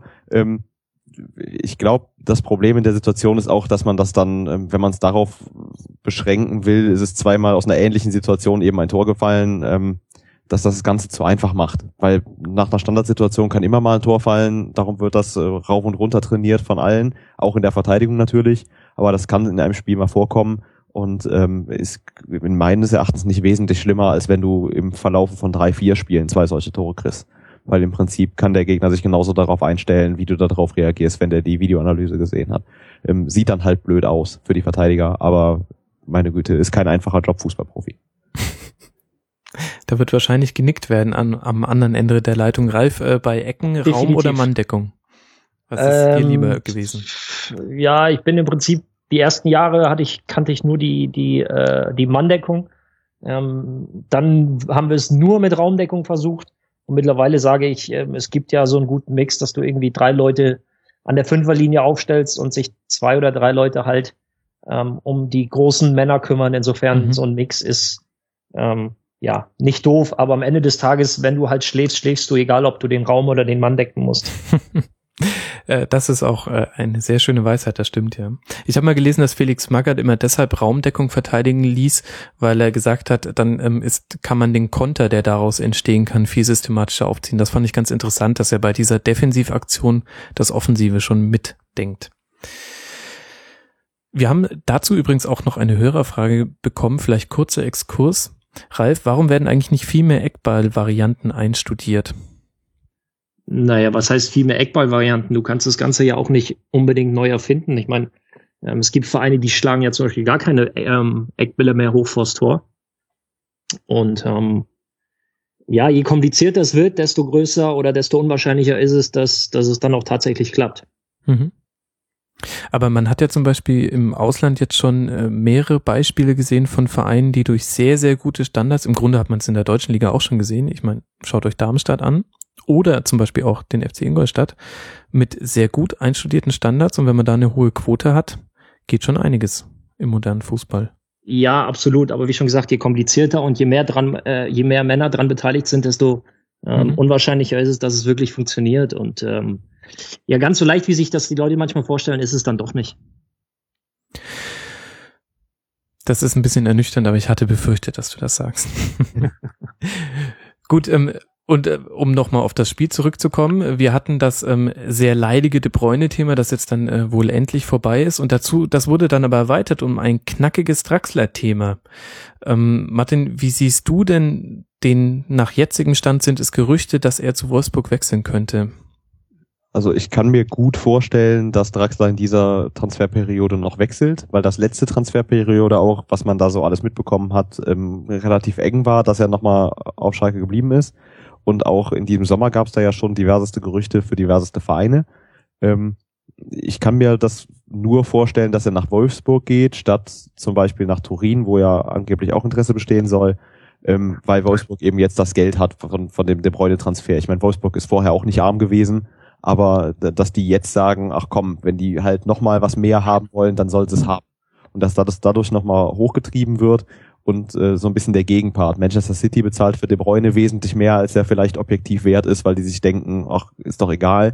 Und dass es Wolfsburg jetzt ähnlich geht, weil eigentlich, äh, Wolfsburg ist eine tolle Mannschaft, ja, aber ich glaube, wenn man auf Schalke gespielt hat, ähm, ja, es ist nicht diese Fußballromantik, da immer mit dabei, wenn Profifußballer Karriereentscheidungen machen. Aber wenn man dann zu Juventus Turin wechseln kann oder nach Wolfsburg, also ich würde nach Turin gehen. Gut, vielleicht hat er es ja gehört. ja, also vielleicht will er auch auf Schalke bleiben, wer weiß das schon so genau. Ähm, und ich glaube, wir hatten vorhin noch darüber gesprochen und ich finde das auch so toll an, an diesem Podcast, dass so viele boulevardeske Sachen ausgeklammert werden. Und ich glaube, keiner von uns ist da jetzt, ähm, Ralf, korrigier mich, wenn ich falsch bin, aber so gut informiert, äh, wie da der aktuelle Stand ist, dass wir da irgendwelche seriösen Aussagen treffen können. Nee, also ich auch nicht. Da kann ich leider auch keine Insider-Infos bieten. Ach Mensch, aber war das der einzige Grund, dich einzuladen? Mensch, Ralf. Tja, damit kann ich nicht dienen. An der Stelle danke ich Ralf Gunisch. Nein. Ähm, ja, das war jetzt schon wieder zu viel spekulieren, aber ich habe es ja auch ähm, ähm, zum Thema gemacht. Äh, dafür Entschuldigung, aber wie ich da hingekommen bin, ist äh, tatsächlich die Offensivleistung von Schalke in dem Spiel. Ähm, vielleicht noch so als letzter Aspekt dieses Spiels. Ähm, haben tatsächlich nur einen Schuss aufs Tor gebracht im ganzen Spiel. Der kam tatsächlich auch von Draxler, allerdings aus äh, sehr spitzem Winkel und nicht so wahnsinnig torgefährlich. Ich habe so ein bisschen den Eindruck, Ralf, Schalke, was sehr gehypt wurde nach dem DFB-Pokalsieg und äh, dem Auftakt bei Werder, ist jetzt wieder so ein bisschen runtergekühlt. Und unter dem Strich haben Sie vor allem ein Spielgestaltungsproblem, also in der kreativen Spieleröffnung? Ähm, ich würde, ich würde sogar so weit gehen oder anders. Ich, ich würde den Fokus des Spiels gar nicht mal auf die Offensive legen, sondern für mich war eher die Defensive entscheidend. Und das heißt ja so schön, die Defensive gewinnt die Meisterschaften. Und da gab es dann ähm, doch eine Menge Abstimmungsschwierigkeiten. Und daraus resultierend dann halt auch im Umschalten im Aufbauspiel ist man noch nicht da, wo man vielleicht mit seinen eigenen Ansprüchen hin möchte und vor allem auch nicht mit der ähm, Qualität, die das Personal eigentlich liefern kann. Und da wartet halt noch einiges an Arbeit. Immerhin hat man dafür jetzt dann Pierre-Emile Heubier mit im Kader. Ein ständiges Auf und Ab. Draxler vielleicht weg, Heubier vielleicht da. Typische Schalker Woche wahrscheinlich. Und äh, von einem Auf und Ab kommen wir zu einem, tja, äh, zumindest für die Heimmannschaft eher Ab und Ab. Wir kommen zum Spiel Stuttgart gegen Frankfurt. 1 zu 4. In der letzten Saison war der VfB noch ein bisschen das Kryptonit der Eintracht. Äh, sechs Punkte haben sie in den beiden Spielen geholt. Einmal 5 zu 4 und ich glaube einmal 3 zu 1. Und jetzt zu Hause 1 zu 4 verloren bei 15 zu 6 Schüssen. Tja, wenn ich jetzt sage, Martin, das größte Problem ist die Chancenverwertung, gewinne ich nicht gerade einen Pulitzer-Preis. Gibt es denn noch andere Aspekte, die dir aufgefallen sind bei dem Spiel? Äh, also über die Chancenverwertung haben wir ja vorhin schon kurz, das hatten wir vorhin schon kurz angedeutet, da sind wir, glaube ich, alle drei einer Meinung. Also die, was die Stuttgarter in dieser Saison in allen drei Spielen, auch gegen den FC ja gerade in dem Spiel, was die schon für Chancen hatten, da gewinnen andere zehn Spiele mit. Und die haben da kein Spiel mit gewonnen. Und das ist dann die, ähm, ja, schon ein bisschen was der Knackpunkt. Ich glaube auch, dass das Problem eben nicht ist, weil die Chancenverwertung das Problem ist, die Chancen rauszuspielen, aber vielleicht auch die Qualität der Chancen, die Qualität der Stürmer. Martin Harnik ist da einer, der, der sehr viele von diesen Chancen vergeben hat, obwohl er ja auch Tore schießen kann, aber im Moment hapert es da noch ein bisschen, weil alles andere scheint ja zu funktionieren. Ähm, die, die, Passquote zum Beispiel im Spiel jetzt gegen Frankfurt war auch knapp über 70 Prozent, 71 Prozent, bei Frankfurt 72 Prozent und alles andere sprach statistisch für die Stuttgarter. Und ähm, wenn du dann eben 15 Mal aufs Tor schießt und nur einer drin ist und der Gegner schießt sechs Mal auf Tor und schießt vier Tore, dann kann man es, glaube ich, schon runterbrechen auf, es liegt an der Chancenverwertung. Ralf, es gab jetzt rund um das Spiel auch ein bisschen Kritik an ähm, äh, Zorniger, dass er auch in dieser großen Hitze sein äh, Pressing hat spielen lassen. Ähm, da hat sogar Herbert Bruchhagen gesagt, ich möchte jetzt nicht andere Mannschaften kritisieren, aber, und dann hat er die andere Mannschaft kritisiert. Äh, deine Einschätzung als Profi, ist das tatsächlich ein valides Argument oder ist man ähm, zu dem Zeitpunkt in der Saison nicht eigentlich noch so frisch, dass man sagen kann, naja, das geht schon mal für 90 Minuten? Ähm, nein, also du bist zwar fit, aber das geht definitiv nicht 90 Minuten. Die, mhm. da muss man der Hitze schon sein ähm, Tribut zollen und möglicherweise sich da einen, einen Plan B oder C überlegen. Aber die Situation der Stuttgarter ist momentan halt eine echt gefährliche, weil du du spielst gefällig, du spielst nicht schlecht, aber du hast nichts Zählbares. Und da kannst du ganz schnell in so eine, eine Situation kommen, wie man sie jetzt ähm, eigentlich vermeiden wollte. Und deswegen, äh, ja, bin ich gespannt, was da die nächste Zeit passiert. Mhm. Ja, es ist definitiv ordentlich Druck auf dem Kessel. Jetzt mit null Punkten in die Länderspielpause und danach dann auswärts bei Hertha BSC. Da sage ich mal, da kann Hertha wesentlich entspannter mit ihren vier Punkten in dieses Heimspiel gehen. Muss man mal gespannt sein. Richtig. Ähm, und dann haben wir vorne die mangelnde Chancenverwertung, aber gleichzeitig hinten, ein Hörer hat äh, es formuliert, hinten offen wie ein Scheunentor. Und ich glaube, zehn Gegentore in drei Spielen lassen diese Formulierung dann auch als äh, richtig erscheinen.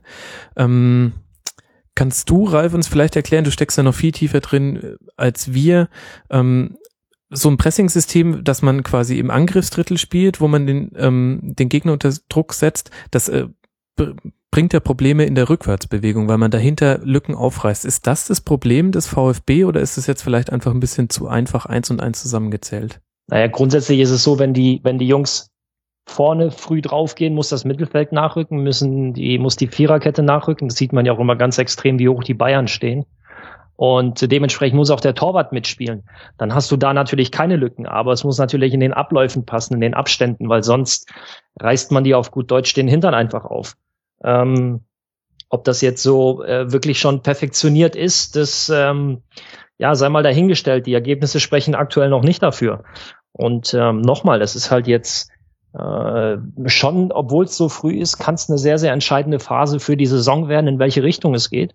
Ich denke, mhm. es bleiben noch ein paar Spieltage und dann sortieren sich schon äh, alle so ein, wie es ähm, bis zum letzten Spieltag halt sein wird. Und deswegen ähm, bin ich mal gespannt, wie, wie Stuttgart mit dieser Situation umgeht.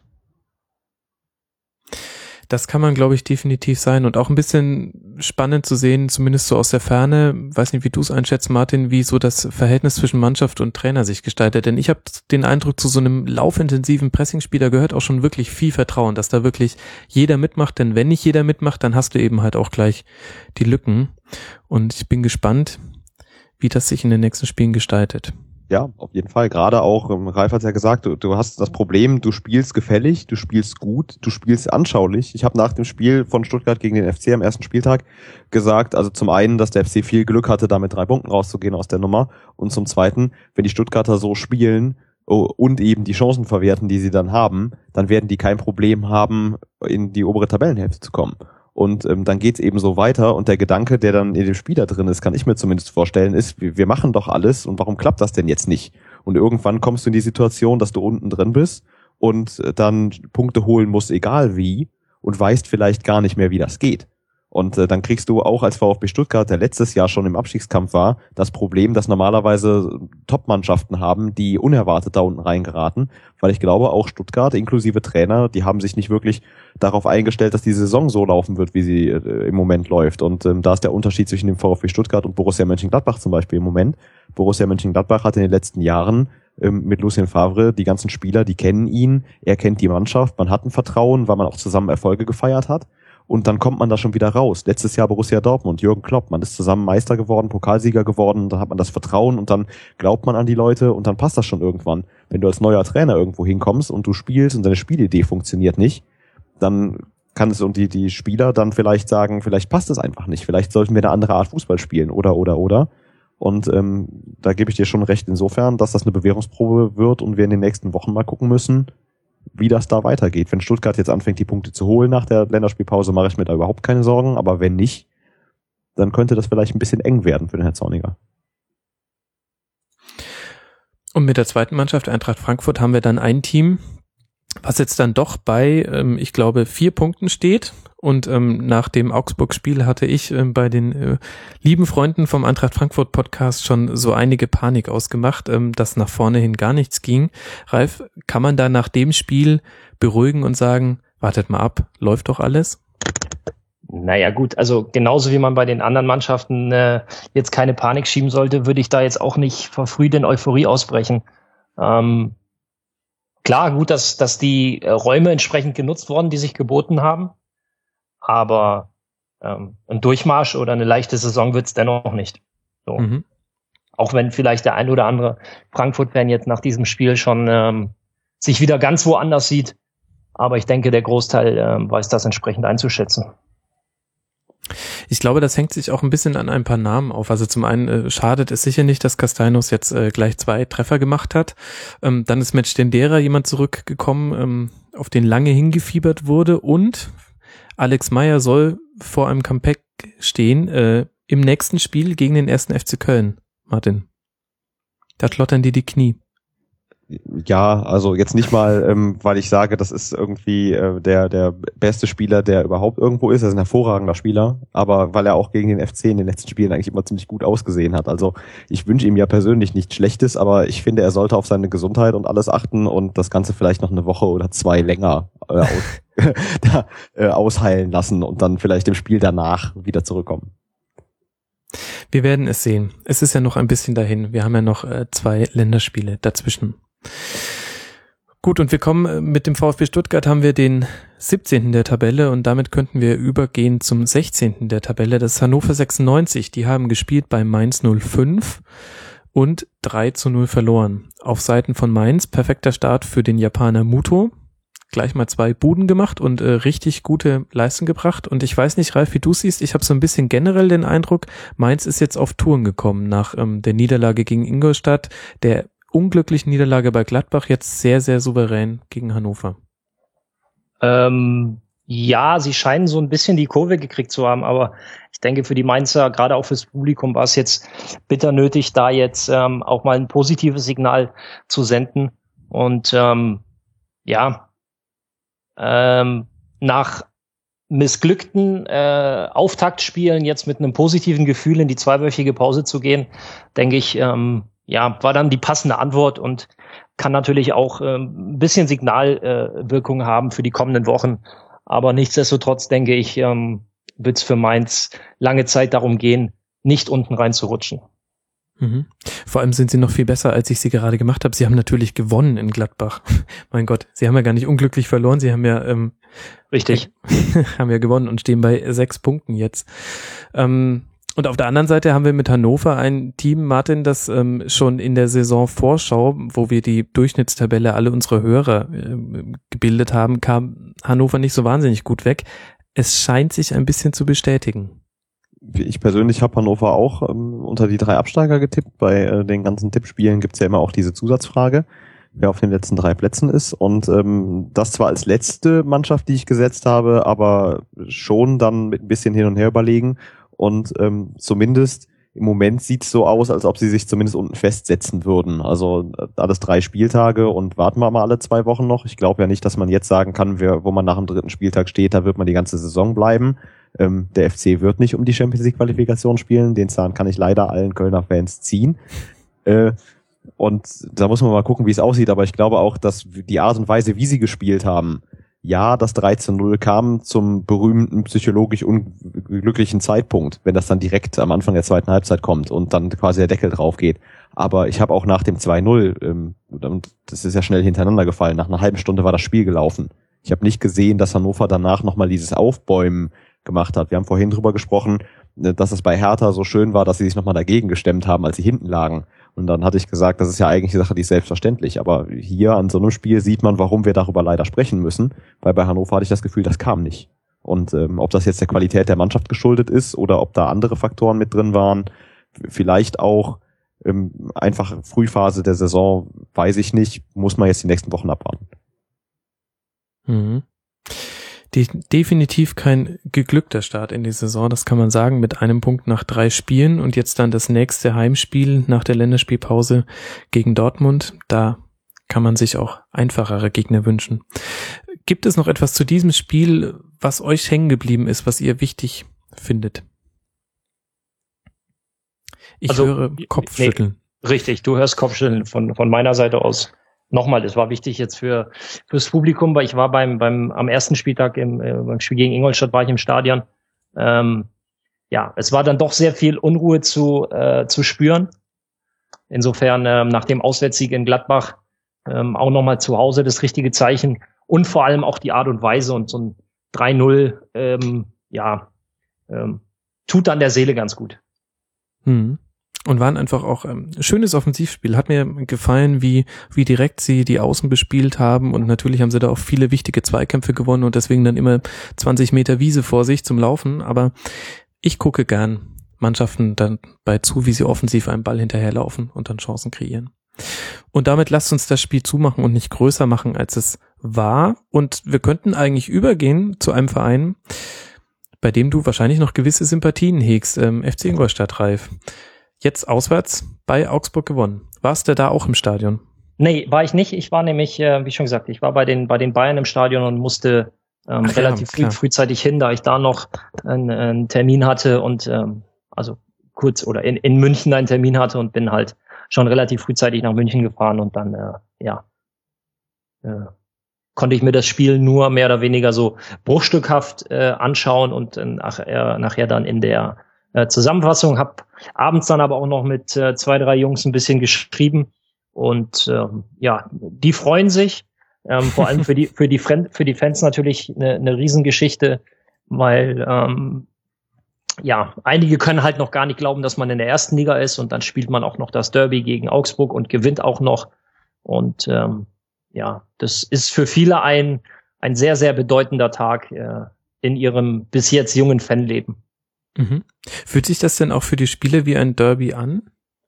Also für die, die jetzt länger schon da sind, also ich denke jetzt so an, an Marvin Martip, Moritz Hartmann, äh, Ramazan Özcan und so, die jetzt schon seit ähm, vier, fünf Jahren im Verein sind, ähm, ist es definitiv wie ein Derby. Ich meine, es ist halt echt nur ein Steinwurf nach, nach Augsburg von hier.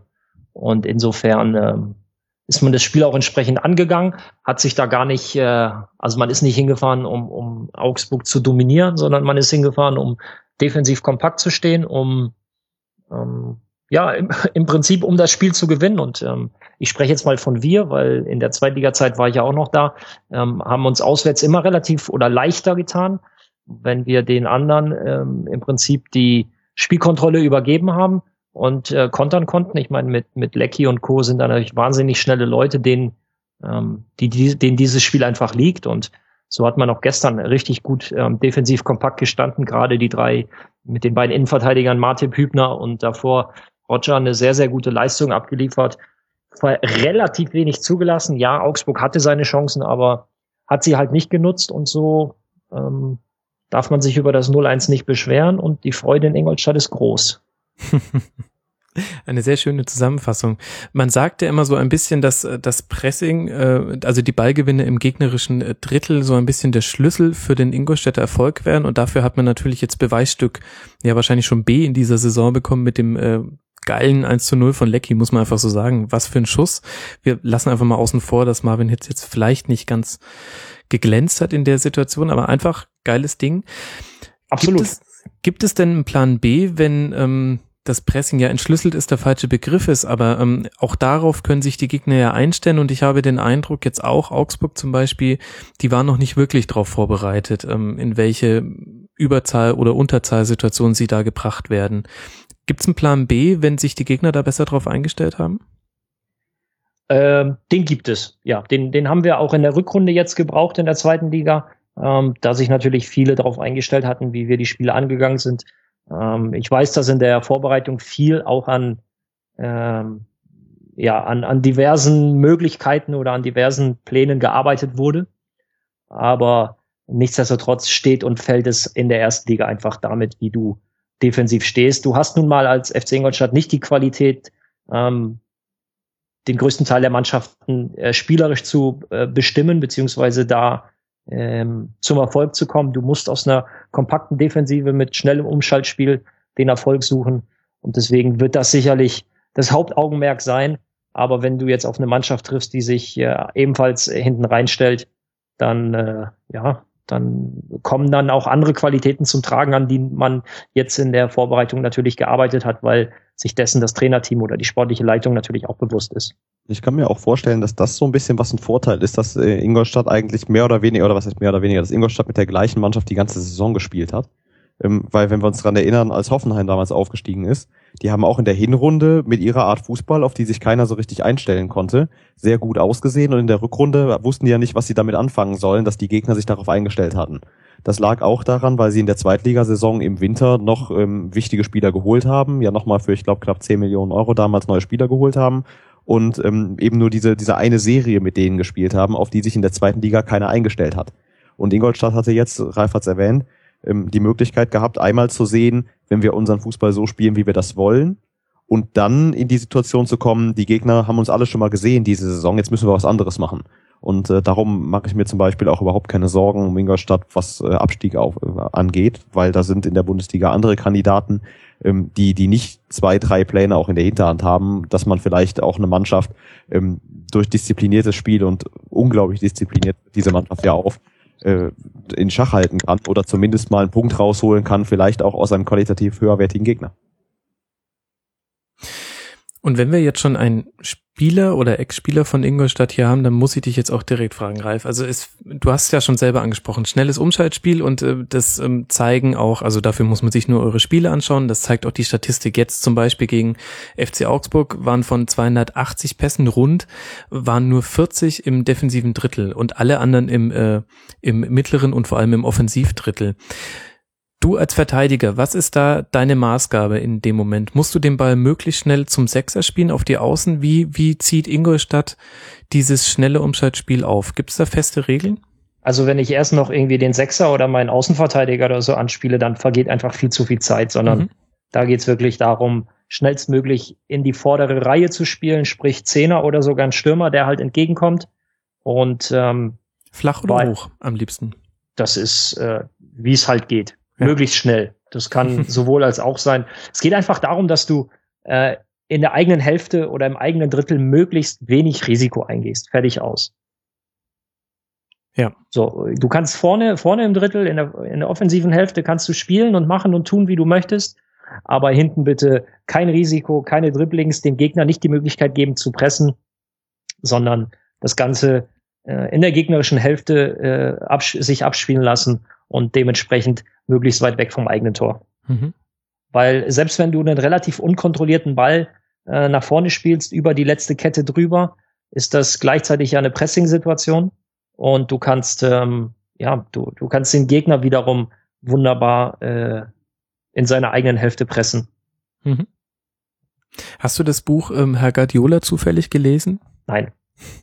Äh, da wird ganz gut beschrieben, das war ja von diesem spanischen Journalisten, der ihn ähm, exklusiv begleiten durfte in seiner ersten Saison bei Bayern. Guardiola hat wohl damals, das hat sich meiner Meinung nach inzwischen schon geändert, gepredigt, ähm, dass die Bayern immer mit 17 Pässen bis an die Mittellinie kommen sollten und quasi erst sich in Struktur bringen und ab der Mittellinie dann erst ähm, Vollgas geben. Da sieht man, ähm, wunderbar, jetzt finde ich in deiner Schilderung und in dem, was man da lesen kann, die zwei verschiedenen Konzepte. Das eine ist der Ballbesitzfußball, das andere ist der Umschaltfußball. Ja gut, wenn ich natürlich diese Qualität, wie sie äh, die, die Spieler haben, mit denen Guardiola zusammengearbeitet hat, wenn ich die natürlich auf dem Platz habe, dann kann ich das von hinten raus äh, entsprechend spielen mit ähm, ganz vielen Kurzpässen und äh, 22 Pässe, bis ich, bis ich über der Mittellinie bin.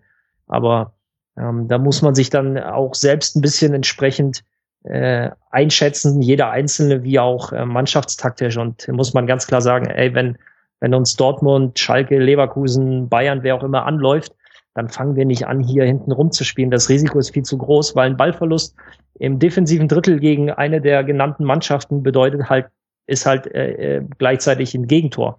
Und ähm, ja, dem Risiko muss man sich ja nicht aussetzen. Insofern ähm, würde Guardiola, glaube ich, wenn er solche Mannschaften trainieren müsste, da das Ganze auch anders äh, handhaben, weil das Spielermaterial einfach ein ganz anderes ist. Das hat, das ist, das ist nicht wertend, das ist nicht negativ, das ist keinem respektlos gegenüber gemeint, aber äh, äh, Marvin Martip weiß, dass er kein äh, kein Dante ist, äh, kein, Entschuldigung, kein, ja kein Dante, kein kein Boateng, kein Benatia, kein Bernat, kein äh, äh, Alonso so und dementsprechend wird das auch äh, angepasst.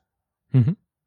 War auch nicht als Kritik gemeint. Nein, nein, ich, ich, das ist nur mein Erklärungsansatz. Mhm. Natürlich wünschen wir uns alle einen wunderschönen Kombinationsfußball mit vier Doppelpässen, zwei Flanken und ein wunderschöner Fallrückzieher, wie es heute übrigens in Braunschweig gelungen ist. Aber mhm. ähm, ja, das ist nun mal auf dem Niveau nicht der Regelfall. Das ist, äh, sind ganz, ganz wenige Ausnahmemannschaften. Und ähm, ja, selbst, selbst Real Madrid spielt es nicht so. Also ich war beim beim Classico letztes Jahr im Oktober in Madrid. Und ähm, Real hat auch ein sehr vertikal angelegtes Spiel, weil sie halt wussten, wenn sie, wenn sie hinten anfangen zu, ähm, zu kombinieren und, und äh, Barca die Möglichkeit geben, da zu pressen, dann wird's gefährlich. Und mhm. was haben sie gemacht? Sie haben halt sehr schnell die Offensive gesucht, hatten mit, mit Modric und Groß zwei wunderbare Ballverteiler. Und ähm, ja, Ah ja, so haben sie Bayern damals auch den Zahn gezogen bei dem 4 zu 0 in der Allianz Arena. Richtig. Ähm, und davon abgesehen, ich glaube, ähm, diese äh, Theorie des Ballbesitzfußballs, die dröselt sich immer sehr schnell auf, wenn man selber mal kicken geht. Richtig. Also ich würde auch sehr schön ähm, äh, tollen Kombinationsfußball spielen, aber wenn ich mit der TP Muck Runde da auf der Wiese stehe, das ist dann doch eher Darmstadt. Aber bevor ich zu Darmstadt komme, ähm, doch noch kurz ein Wort auch zum FC Augsburg, denn da hat man Martin auch schon ganz schöne Abstimmungsprobleme gesehen. Ist das typisch für den Zeitpunkt der Saison oder wie, wie schätzt du das ein? Es ist ganz schwierig zu sagen, finde ich, ob das jetzt wirklich auf den Saisonzeitpunkt, ich wünsche mir ein bisschen für Augsburg, die ja die Cinderella-Story der letzten Jahre in der Bundesliga waren, ähm, jetzt neben Borussia Mönchengladbach, die da vom Relegation, vom, vom letzten Platz, Relegationsplatz gerade so erreicht und dann Champions League. Ähm, der FC Augsburg äh, hat ja jetzt ja, vielleicht ist auch Abnutzung. Also ich wünsche mir für sie, dass es, dass es das Problem ähm, nur reine spielerische Sachen sind, dass da vielleicht in der Saisonvorbereitung das eine oder andere noch nicht funktioniert hat und äh, das jetzt die ersten Spieltage so ist. Aber vielleicht ist es auch die Abnutzung und äh, wenn dann die Doppelbelastung und die Dreifachbelastung kommen, dann wird's ein bisschen eng.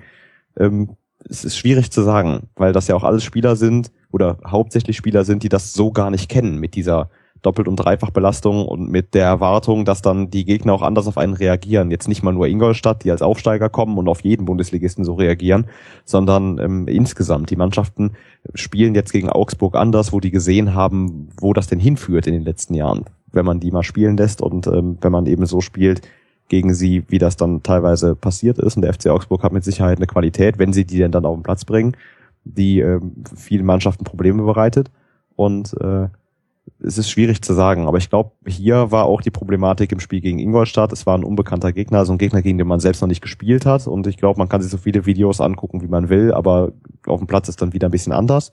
Und ähm, der, das hatte ich vorhin schon gesagt, unglaublich diszipliniert gespielt hat. Also was Ingolstadt da runterspielt, das ist ja schon, das hat ja schon roboterhafte Züge. Also, äh, dass, dass die nicht die Pässe zählen, bis die vorne angekommen sind, eins, zwei und dann sind wir da, das ist ja echt alles. Also ich bin sehr begeistert von dem, was Ingolstadt bisher macht und äh, wenn man gegen so einen Gegner dann verliert, den man auch nicht kennt, da würde ich jetzt trotz des vielleicht nicht optimalen Aus, äh, Auftritts von Augsburg, aber keine Krise für Augsburg herbeireden wollen nach diesem Spiel.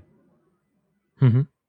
Ja gut, vielleicht eine Ergebniskrise und ähm, weil in dem Spiel zum Beispiel gegen Ingolstadt auch, ähm, wenn Tobi Werner seine Chance reinmacht, wer weiß, wie dann das Spiel ausgeht. Ähm, aber ähnlich wie beim VfB haben wir eben auf der Habenseite gut immerhin einen Punkt, aber ist halt auch nur einer. Ähm, darf man gespannt sein. Nach der Länderspielpause geht's dann erstmal auswärts bei den Bayern ran. Ähm, könnte könnte eine heiße Phase in der Hinrunde werden für die Augsburger. Darf man mal gespannt sein, wo die sich jetzt dann einpendeln. Einer unserer Hörer hat geschrieben, es fällt auf, dass bei den Augsburgern ein guter Mittelfeldspieler fehlt. Vielleicht meint er damit Heubier, der, ähm, dessen Leihe ja beendet wurde. Und wir haben noch ein anderes Team, bei dem ebenfalls ein sehr guter Mittelfeldspieler spielt, ein Mittelfeldspieler fehlt, nämlich die TSG Hoffenheim. Firmino kann ja auch schon ein bisschen was am Ball. Und die haben jetzt bei Darmstadt 0 zu 0 gespielt. Und da könnte man vielleicht direkt mal mit einer Hörerfrage reingehen, Ralf. Ähm, profitiert auch Darmstadt noch davon, dass die Gegner noch überrascht sind, wie die eigentlich Fußball spielen? Mm, ja, möglicherweise. Ich meine, ähm, Darmstadt hat in der ganzen Zweitligasaison sein, seine Art und Weise nicht geändert und es kam für viele sehr überraschend und alle haben immer gesagt, damit kannst du doch keinen Erfolg haben. Aber da ist es halt einfach dieses, diese Disziplin, die die Darmstädter auszahlt und ähm, ja, jetzt geht das Spiel wieder von vorne los. Keiner weiß, wie, wie man gegen Darmstadt spielt, beziehungsweise er hat noch nicht gegen Darmstadt gespielt. Insofern ähm, anscheinend sind auch einige überrascht, wie schnell Marcel Heller ist.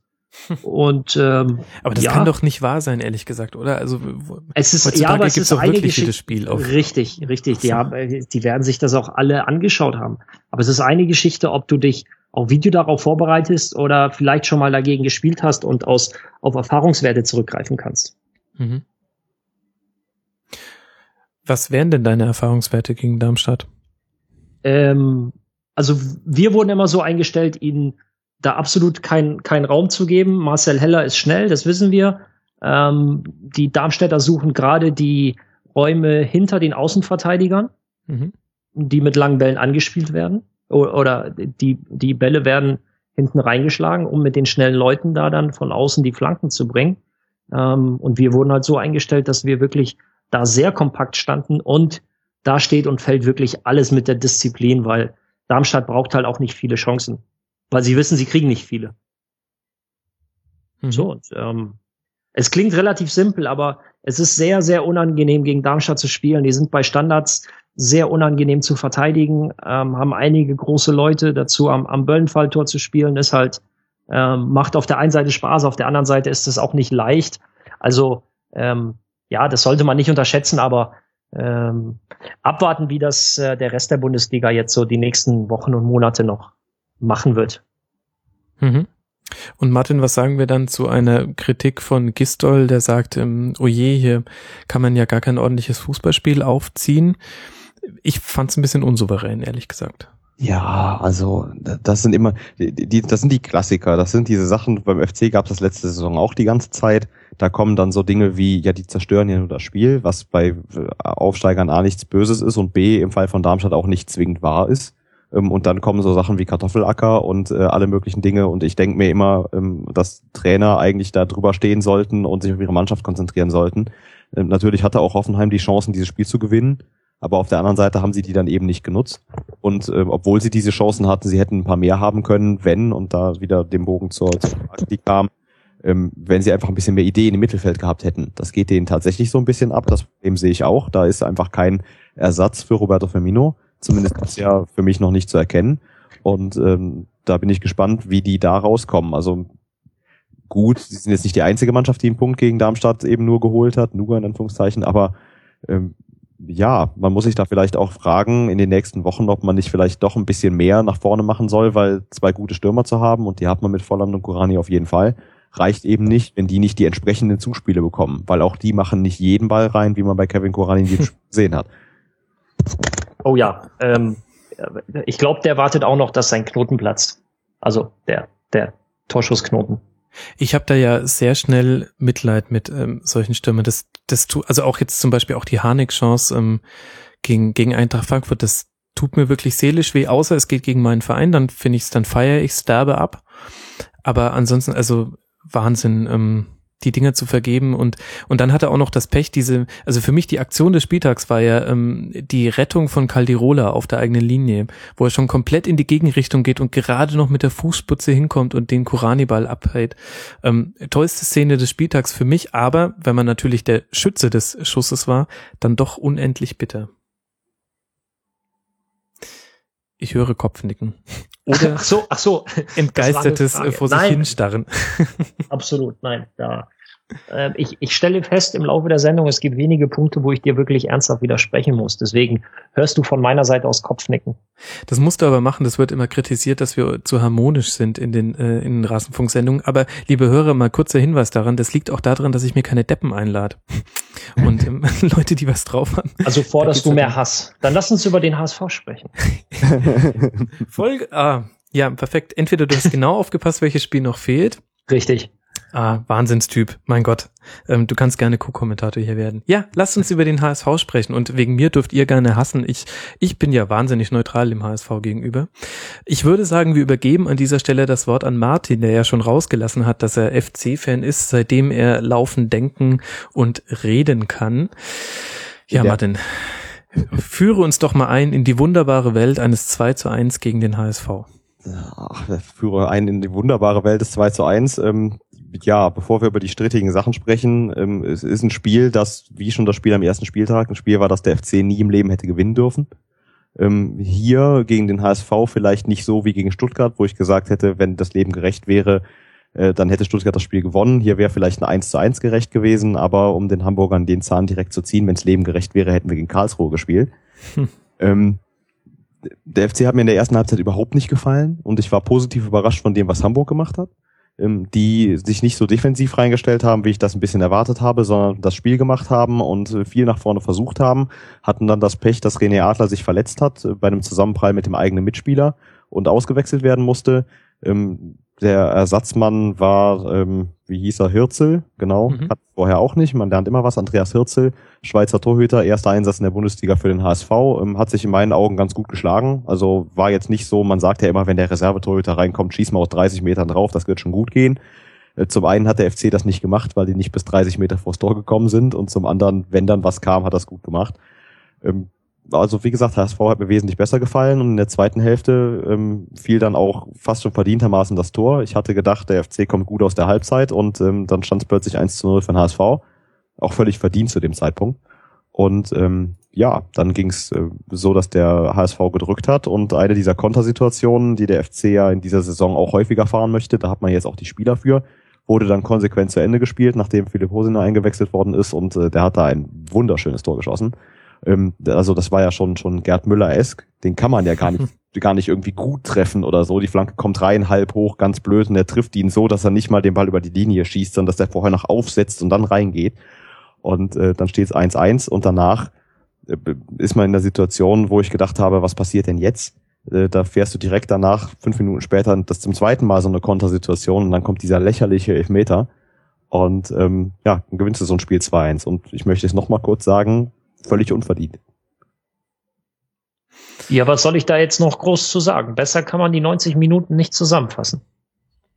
Ja, so viel zum Thema. Wir hauen uns jetzt äh, verbal aber mal so richtig auf die Glocke. ähm, ähm, ja, also was soll ich jetzt, also Nee, du musst, du musst auch nichts äh, tun, äh, zu dem du nicht stehst. Ähm, dafür ähm, ist es ja der Rasenfunk und kein anderes Format. Ähm, habt ihr denn eine Meinung zum äh, Verhalten ähm, des HSV nach Abpfiff zu deren Schiedsrichterschelte? Ich meine jetzt gar nicht nur die Holtby-Aussagen, das finde ich ein bisschen mysteriös, ehrlich Wollen, gesagt. Wenn ich erstmal, bevor wir da, ich will dich nicht unterbrechen und der reingrätschen, Bitte. aber ähm, über die drei Szenen eigentlich mal sprechen, bevor wir dann bewerten, was danach gelaufen ist. Weil es ging ja einmal um die Szene, die dann tatsächlich zum Elfmeter geführt hat. Meine Meinung dazu habe ich ja schon gesagt. Dann gibt's eine Szene, die in meinen Augen in der öffentlichen Diskussion überhaupt nicht vorkommt, obwohl sie das eigentlich ähm, gemusst hätte. Da war ein in meinen Augen ähm, kann Elfmeter bei einem Foul gegen Hosiner im Strafraum, ähm, ein bisschen später nach dem 2 zu 1. Und dann mhm. kam diese Szene, wo die HSV-Fans zu für mich unverständlich großen Teilen einen Elfmeter gefordert haben, einen Handelfmeter wegen einer Aktion von Risse, wo der den Ball an den Oberarm bekommt. Du als Verteidiger, Ralf, du kannst da bestimmt kein Handspiel erkennen, oder? Weil wo soll er mit dem Arm hin? Da war er angelegt. Ich, ich erinnere mich an die letzte Schiedsrichterschulung, Schiedsrichterbelehrung, wie auch immer, wo es halt auch wieder um dieses leidige Thema Hand ging. Also da wurde ein, ein Katalog vorgelegt. Also ja, da musst du eigentlich mitschreiben, damit du das alles verstehst. Ähm, ja, Hand, kein Hand. Es ist dasselbe wie eben mit der, mit den Foulentscheidungen. Der Schiedsrichter hat nun mal anders entschieden in dem Fall, als sich das viele vielleicht gewünscht haben. Ähm, komplett auflösen können wir uns nicht. Wir können uns nicht die Arme amputieren. Also, ähm, ja, so die direkte Bewegung, so nach dem Motto, ja, ich äh, wehr den Ball jetzt in der Torwartmanier ab, war jetzt auch nicht wirklich zu erkennen. Insofern, ähm, ja, war schon okay so. Gut über die, über die, die, die Elfmeterszene, ähm, ja, ich glaube, da kann man schon diskutieren. Aber ich, ich drück's mal ganz, ganz salomonisch aus. Es heißt ja auch so, dass im, im Laufe der Zeit gleicht sich vieles aus und mhm ja, die meisten werden wissen, worauf wir da hinaus wollen. ja, das kommt ja auch ein bisschen zu dem Punkt, ähm, auf den ich ähm, hinleiten wollte. Ähm, ich fand das nicht gerade von großer Demut geprägt, wie sich die Verantwortlichen vom HSV nach dem Spiel geäußert haben. Und ehrlich gesagt, ich weiß nicht, wie du das siehst, Martin, aber so eine Aussage von Bruno Labbadia, dass er sagt, ähm, er geht fest davon aus, ähm, dass die Sperre aufgehoben wird vom DFB. Also der muss doch wissen, dass das gar nicht möglich ist in Deutschland. Also das ist doch blanker Populismus. Gerade als, als Köln-Fan wundert mich das immer, weil was in den letzten Jahren, ähm, so die letzten fünf, sechs Jahre, teilweise auch mit Lukas Podolski erinnere ich mich, da war mal eine Situation, auch nach dem Pokalspiel damals gegen Augsburg, da hatte man Situationen, da wurden rote Karten gezogen, die waren so lächerlich, dass ich gesagt hätte, den Schiedsrichter würde ich nie wieder pfeifen lassen. Und ähm, ist jetzt hart dem Schiedsrichter gegenüber, aber so aus der Fansicht in dem ersten Moment war das mein Eindruck, dass das eine absolute Fehlentscheidung ist und trotzdem gab es mindestens dieses eine Spiel. Und ich bin jetzt ähm, natürlich auch im, im Sportjournalismus unterwegs, aber ich bin jetzt kein Sportler und ich verdiene nicht das Geld, was Bruno Labbadia verdient. Er müsste das wissen. Und er müsste ja. wissen, dass es ein Spiel ist und dann müsste er sagen, ich gehe davon aus, der DFB gibt uns nur ein Spiel Sperre, weil es eine Szene ist, die man eben so und so bewerten kann. Und dann ja, ist alles gut und keiner regt sich auf. Ja, aber das ist ja jetzt, äh, muss man da jetzt auch sagen, das ist halt im Zuge der Emotionen oder mit den Emotionen unmittelbar nach Schlusspfiff ist das eine Aussage, die, ähm, ich glaube, wenn man ihn dann am Sonntag nach dem Auslaufen befragt hätte, hätte er das ganz, äh, hätte er das auch anders gesagt. Äh, er hat sich halt einfach über die Entscheidung aufgeregt. Ähm, ich finde, allzu sehr sollte man sich jetzt auch nicht an dieser Entscheidung, äh, an dieser Aussage an sich äh, festhalten. Äh, was man wohl sagen kann, ist, ähm, dass es äh, schon erstaunlich ist oder natürlich verständlich, man fühlt sich betrogen. Ähm, vielleicht vergisst man auch direkt nach Spielschluss so den Gesamtkontext, aber ich habe irgendwo einen Tweet gelesen, den ich mal so kommentarlos ähm, weitergeben möchte, wo sinngemäß drin stand, ähm, ähm, ohne oder wenn es nur richtige Schiedsrichterentscheidungen gegeben hätte, würdet ihr morgen gegen Sandhausen spielen, also am Sonntagmittag quasi. Ähm, ja, das ist das, was ich meinte. Irgendwie gleicht sich dann doch alles aus. Ob das in dem Moment fair ist oder nicht, das steht auf einem völlig anderen Blatt. Ähm, da, da kann, denke ich, jeder mitfühlen, weil jeder Fan, jeder Spieler hat diese Situation gehabt, dass er entsprechend sich mal benachteiligt gefühlt hat. Aber ähm, ja, Mhm. Fakt ist, dass so entschieden wurde und wir das, wir zwar was zu diskutieren haben, aber ändern werden wir es nicht können. Und ich rechne jetzt auch nicht mit einer wochenlangen Sperre. Also was, was mich persönlich mehr aufgeregt hat, fast als das Verhalten dann im, im Nachhinein, weil Ralf hat es gerade, glaube ich, gut zusammengefasst, das ist auch aus der, Emotion, äh, aus der Emotionalität dann heraus und das ist ja auch was Schönes, wenn den Leuten ihr Job so wichtig ist, dass doch diese von vielen Fußballromantikern häufig vermissten guten alten Zeiten zumindest da noch weiterleben, ähm, war, dass äh, man sich eben über diese, diese Szene mit äh, Risse, mit dem angeblichen Handspiel, wo ich ganz ehrlich auch in der zehnten Super Slow-Mo nicht ein Handspiel erkenne, weil der Ball kommt aus 30 Zentimetern, wird quasi an ihn rangespielt und er geht nur mit dem Oberkörper leicht runter mit angelegtem Arm und trifft eben nicht mit der Schulter den Ball, sondern mit dem Oberarm. Ich kam nie im Leben darauf, dass das auch nur ein Handspiel sein könnte und war deswegen so überrascht, dass so viele HSV-Fans auf dieser Szene rumgeritten sind. Auch wenn ich es verstehen kann, wenn ich mich in die Lage versetze. Nur, dass äh, der Co-Trainer und die halbe Bank vom HSV sich in dieser Szene dann so aufgeregt haben, das fand ich nicht in Ordnung, weil ja, Emotionalität schön und gut, aber man muss sich ja nicht so aufregen, dass man dann auf die Tribüne fliegt, wie das im Fall des Co-Trainers dann war, weil irgendwo sind dann auch Grenzen überschritten und ähm, ich halte nicht viel von dieser Coaching-Zone-Sache und keine Emotionalität im Fußball und alle stehen da schön im Anzug und bewegen sich nicht, um Gottes Willen, Emotionalität ist was Schönes, aber wenn der Schiedsrichter dann kommt und der vierte Offizielle kommt und alle sagen, Leute, kommt jetzt mal wieder runter, dann muss man sich nicht so daneben benehmen, dass ähm, gerade wenn auch in dem Spiel schon verschiedene andere Sachen passiert sind, ich will Dennis Eitekin nichts Böses, aber abgesehen von diesen drei Szenen, über die wir die ganze Zeit sprechen, ähm, in meinen Augen hat er kaum eine Zweikampfsituation richtig bewertet in dem ganzen Spiel für beide Seiten. Das war einfach keine gute, kein guter Tag von ihm. Und ähm, sich dann so an so einer Einzelentscheidung aufzuhängen, dass man die Emotionalität so weit gehen lässt, dass man auf die Bühne verwiesen werden muss, das da ist dann was, wo ich mir sage, da ist mir jede Holtby-Geschichte hinterher lieber. Mhm. Ich habe gerade ein wunderschönes Bild vor Augen, Martin, wie du, wie Weiland, Uli Hoeneß auf dem Betzenberg äh, zur ähm, gegnerischen Trainerbank rennst und so wie er damals an die Breme zusammengestaucht hat, er soll sich nicht mal bei jedem kleinen V so aufregen und das ganze Stadion aufheizen, so sehe ich dich gerade vor der HSV-Coaching-Zone stehen. Ja. Und ich hätte mich wahrscheinlich dann in der Situation so aufgeregt, dass ich auf die Tribüne geworfen worden das, das ist dann die Seite, wer mich kennt, weiß das. Und ähm, ich wünsche mir dann in der Situation immer, dass wir uns alle lieb haben können. Aber ich habe vor dem Fernseher auch in diesem Spiel mehrfach Dinge gesagt, die ich jetzt hier besser nicht wiederholen möchte. Und äh, unter anderem aber auch, muss ich fairerweise sagen, bei der Situation mit dem Elfmeter, weil ich mich kaputt gelacht habe und gesagt habe, das kann doch nicht sein Ernst sein. Aber wer weiß das schon. Ja, so wie es halt ist, dass man akzeptieren muss, dass auch Spieler einen schlechten Tag haben, darf das auch den Schiedsrichtern passieren, auch wenn das natürlich für die benachteiligten Mannschaften dann tatsächlich doof ist. Um, und um jetzt das Thema nicht wirklich noch größer zu machen, als wir es eh schon gemacht haben, wenn wir jetzt schon einen FC-Fan hier haben, wie ist denn deine generelle Einschätzung jetzt zum Saisonstart? Du hast in deiner Einleitung schon so ein bisschen einen Rundumschlag gemacht, indem du die ersten drei Spiele eingeordnet hast. Ihr steht jetzt auf einem Champions League Qualifikationsplatz und ich will jetzt nicht den alten Witz von der Champions League und dem FC bringen. Wie siehst du denn euren Start und was erwartest du dir jetzt in den kommenden Wochen? Also ich sehe den Start erstmal grundsätzlich so, dass wir jetzt sieben Punkte haben und noch 31 Spieltage, um 33 weitere Punkte zu holen. Und ähm, das ist eine ziemlich gute Ausgangsposition. Aber es sind natürlich auch in den drei Spielen viele Dinge passiert, die eben vielleicht nicht so gut waren. Ich hatte es vorhin schon gesagt, ich bin der Meinung, gegen Stuttgart hätte man verlieren müssen und jetzt gegen Hamburg eben nur einen Punkt. Dann hast du vier Punkte weniger und ähm, siehst dann oder siehst dann einfach blöd aus. Ja, ähm, dann bist du in einer ganz anderen Situation. Jetzt hat der FC die Möglichkeit vorne zu sein. Wir haben in den letzten Wochen auch äh, Blitztabellen gehabt gegen Wolfsburg als 1-0 stand für den FC. Ähm, wo, wo ähm, der FC dann auf Tabellenplatz 1 war und das haben wir uns alle ausgedruckt und eingerahmt und an die Wand gehängt. Aber das ist der dritte Spieltag und wie gesagt, es sind sieben Punkte gegen den Abstieg. Wir haben eine gute Ausgangsposition, gerade wenn man mal guckt, dass ähm, Kandidaten, die ich persönlich auch eher unten drin sehe, der HSV, Hannover 96, VfB Stuttgart, ähm, eben weniger Punkte geholt haben.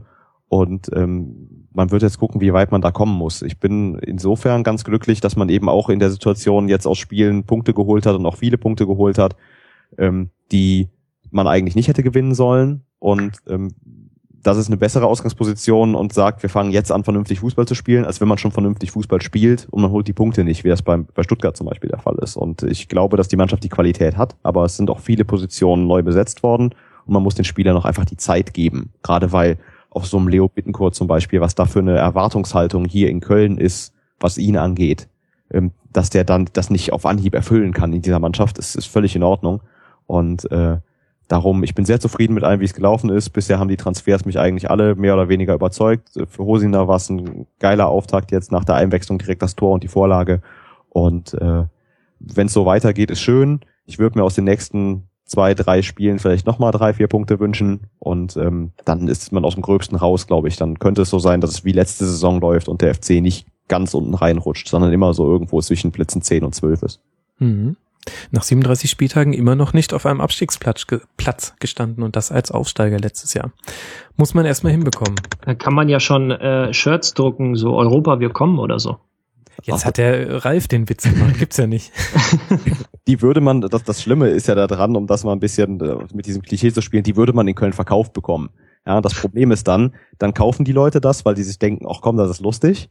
Und dann gehen die Leute damit ins Stadion und dann halten die Kollegen von Sky 90 Minuten drauf, wie da zwei Leute sitzen, während der FC gerade auf dem Platz 1 zu 0 gegen Darmstadt verliert. Ja, ähm, das, das ist der Grund, warum das in Köln auch ein bisschen nachgelassen hat. Nicht, weil wir nicht immer noch verrückt sind und da auch unsere Witzchen drüber machen und jeder anfängt zu rechnen. Ich habe letztes Jahr, als der FC phasenweise auf Platz 8 war und mit einem Sieg dann den Sprung auf Platz 5, glaube ich, geschafft hätte, auch die ganze Zeit im Kopf gehabt, welche Ergebnisse wir machen müssen, um sonst wohin zu kommen. Aber ich glaube, das ist normal. Nur bei den Kölnern wird das wesentlich höher gehängt, weil der Kölner an sich da auch schon mal einen flapsigen Spruch macht und das im Rest der Republik vielleicht nicht so verstanden wird, wie es gemeint ist. Es ist halt die Last der Vergangenheit, Martin, damit musst du einfach leben. Aber das stimmt, ist mir auch schon aufgefallen, so kann man immer die wahre Einschätzung von, von Fans abklopfen, indem man mal nach der Tabellenkonstellation fragt. Letztes Jahr zum Beispiel wussten alle Eintracht Frankfurt-Fans, die ich im Podcast hatte, im letzten Drittel der Saison immer ganz genau, wie viele Punkte es noch nach Europa sind und wie die anderen Mannschaften spielen. Das fand ich ganz interessant. Und damit haben wir tatsächlich alle neun Spiele dieses Spieltags erschöpfend besprochen, wie ich finde. Ich weiß nicht, es kamen noch ganz viele Hörerfragen zu bereits bestätigten und eventuellen Transfers. Bei den eventuellen möchte ich ehrlich gesagt eigentlich nicht drüber reden, aber habt ihr noch Lust, über so die großen Namen zu reden, die heute gehandelt wurden? Oh, ich finde dieses, ich finde diese Transferdiskussion sehr müßig. Das ist, also es geht irgendwie noch 24 Stunden nach England, kannst du sogar noch 48 Stunden wechseln. De Bruyne ist jetzt fix, jetzt geht's halt los. Was ist mit, äh, was ist mit Draxler? Gestern gab es auch die Diskussion, was ist mit Götze? Also äh, egal, was wir jetzt heute besprechen, ähm, die werden nicht auf uns hören, kann ich dir sagen. Nee, ich wollte auch nicht über, über die ähm, Unbestätigten spekulieren. Das nervt mich nämlich auch und vor allem dafür hat ein Podcast einfach eine falsche Zeitlichkeit. Aber wir haben jetzt zum Beispiel mit Kingsley Coman einen äh, Zugang bei den Bayern und mit Dante einen Zugang bei Wolfsburg, wo viele Hörer irgendwie unsere Einschätzung zu haben wollten. Ich weiß nicht, ob ihr da Meinungen zu habt. Ich also, ja, Ralf, also, ja, okay, gut, danke. Ähm, bei Dante ein absolut verständlicher Wechsel meiner Meinung nach zumindest von seiner Seite aus. Ähm, die Aufstellung gestern hat ja gezeigt, dass dass er bei Guardiola sicherlich auch nicht so den höchsten Stand hat. Insofern absolut verständlich, dass er sich da nochmal ähm, verändert hat. Ein Verein, mit dem er auch Champions League spielt, mit dem er oben in der Bundesliga mitspielt. Insofern ähm, ja ähm, auf einem ein Wechsel auf einem sehr hohen Niveau. Und ähm, bei dem, wie heißt der noch, der 18-Jährige, der Franzose, der jetzt kommt zu Kingsley Bayern. Koman. Genau. Koman, ähm, der Barbar. Aha.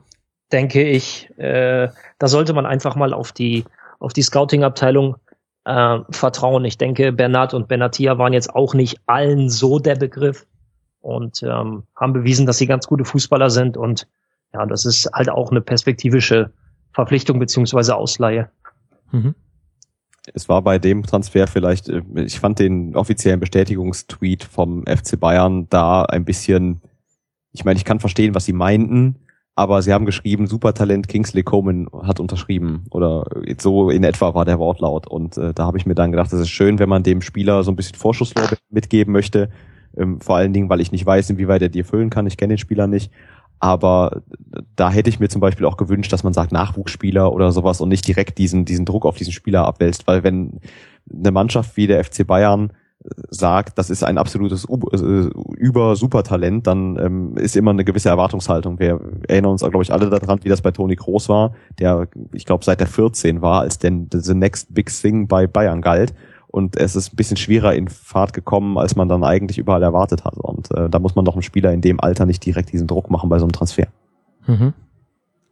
Wobei ich an dem Tweet fast noch interessanter fand, dass sie ihn nochmal korrigiert haben. Wenn, wenn ich es richtig gesehen habe, es ging alles sehr schnell, dann wurde erst die Leihe bis zum 30.06.2016 verkündet und dann auf 2017 erhöht. Aber das nur als Detail am Rande. Ich würde ja sagen, wenn ihr mir nicht widersprecht, wenn ihr nicht noch, weiß nicht, unbedingt über das 6 zu 0 von Braunschweig reden wollt, aber ansonsten würde ich ähm, die Sendung hier langsam zumachen. Gibt es noch Themen, die euch auf dem Herz liegen? Also mir spontan nicht, nein. Ich finde, dass wir auch wirklich ähm, viel besprochen haben, dann sage ich, sende ich an dieser Stelle noch raus. Äh, Grüße an andere Podcasts, wie ich es immer tue seit ein paar Folgen. Grüße an den Checkbot, der ein neues Bundesliga-Format hat. Ähm, über den alten Feed könnt ihr das abonnieren. Sehr hörenswert, immer Montagabend. Da hat ein, eine gewisse Schlusskonferenz, hat früher auch mal Montagabend aufgenommen. Dann Grüße an die vollkommen bekloppten äh, Vollraute-Podcaster, die jetzt äh, ihrem deutschsprachigen und ihrem Englisch englischsprachigen Podcast noch einen französischsprachigen Podcast an die Seite gestellt haben haben, um Borussia Mönchengladbach auch im äh, frankophonen Raum zu verbreiten. Ähm, herzliche Grüße an Schwarz und Blau, den Paderborn Podcast, der jetzt seine ähm, Premierenausgabe gemacht hat, eine sehr schöne und zeitlose Ausgabe mit, ähm, ich glaube, dem Betreiber vom Block 5 Block, einem Bielefeld Block, ähm, haben sie vor diesem Derby gemacht, ähm, Paderborn gegen Bielefeld 1 zu 2. Kann man sich aber auch danach noch sehr gut anhören, denn es ging gar nicht so sehr um das Spiel, sondern mehr um allgemein um die Fanhistorie der Beteiligten. Und Grüße an den Brennerpass Podcast, da konnte ich noch nicht reinhören.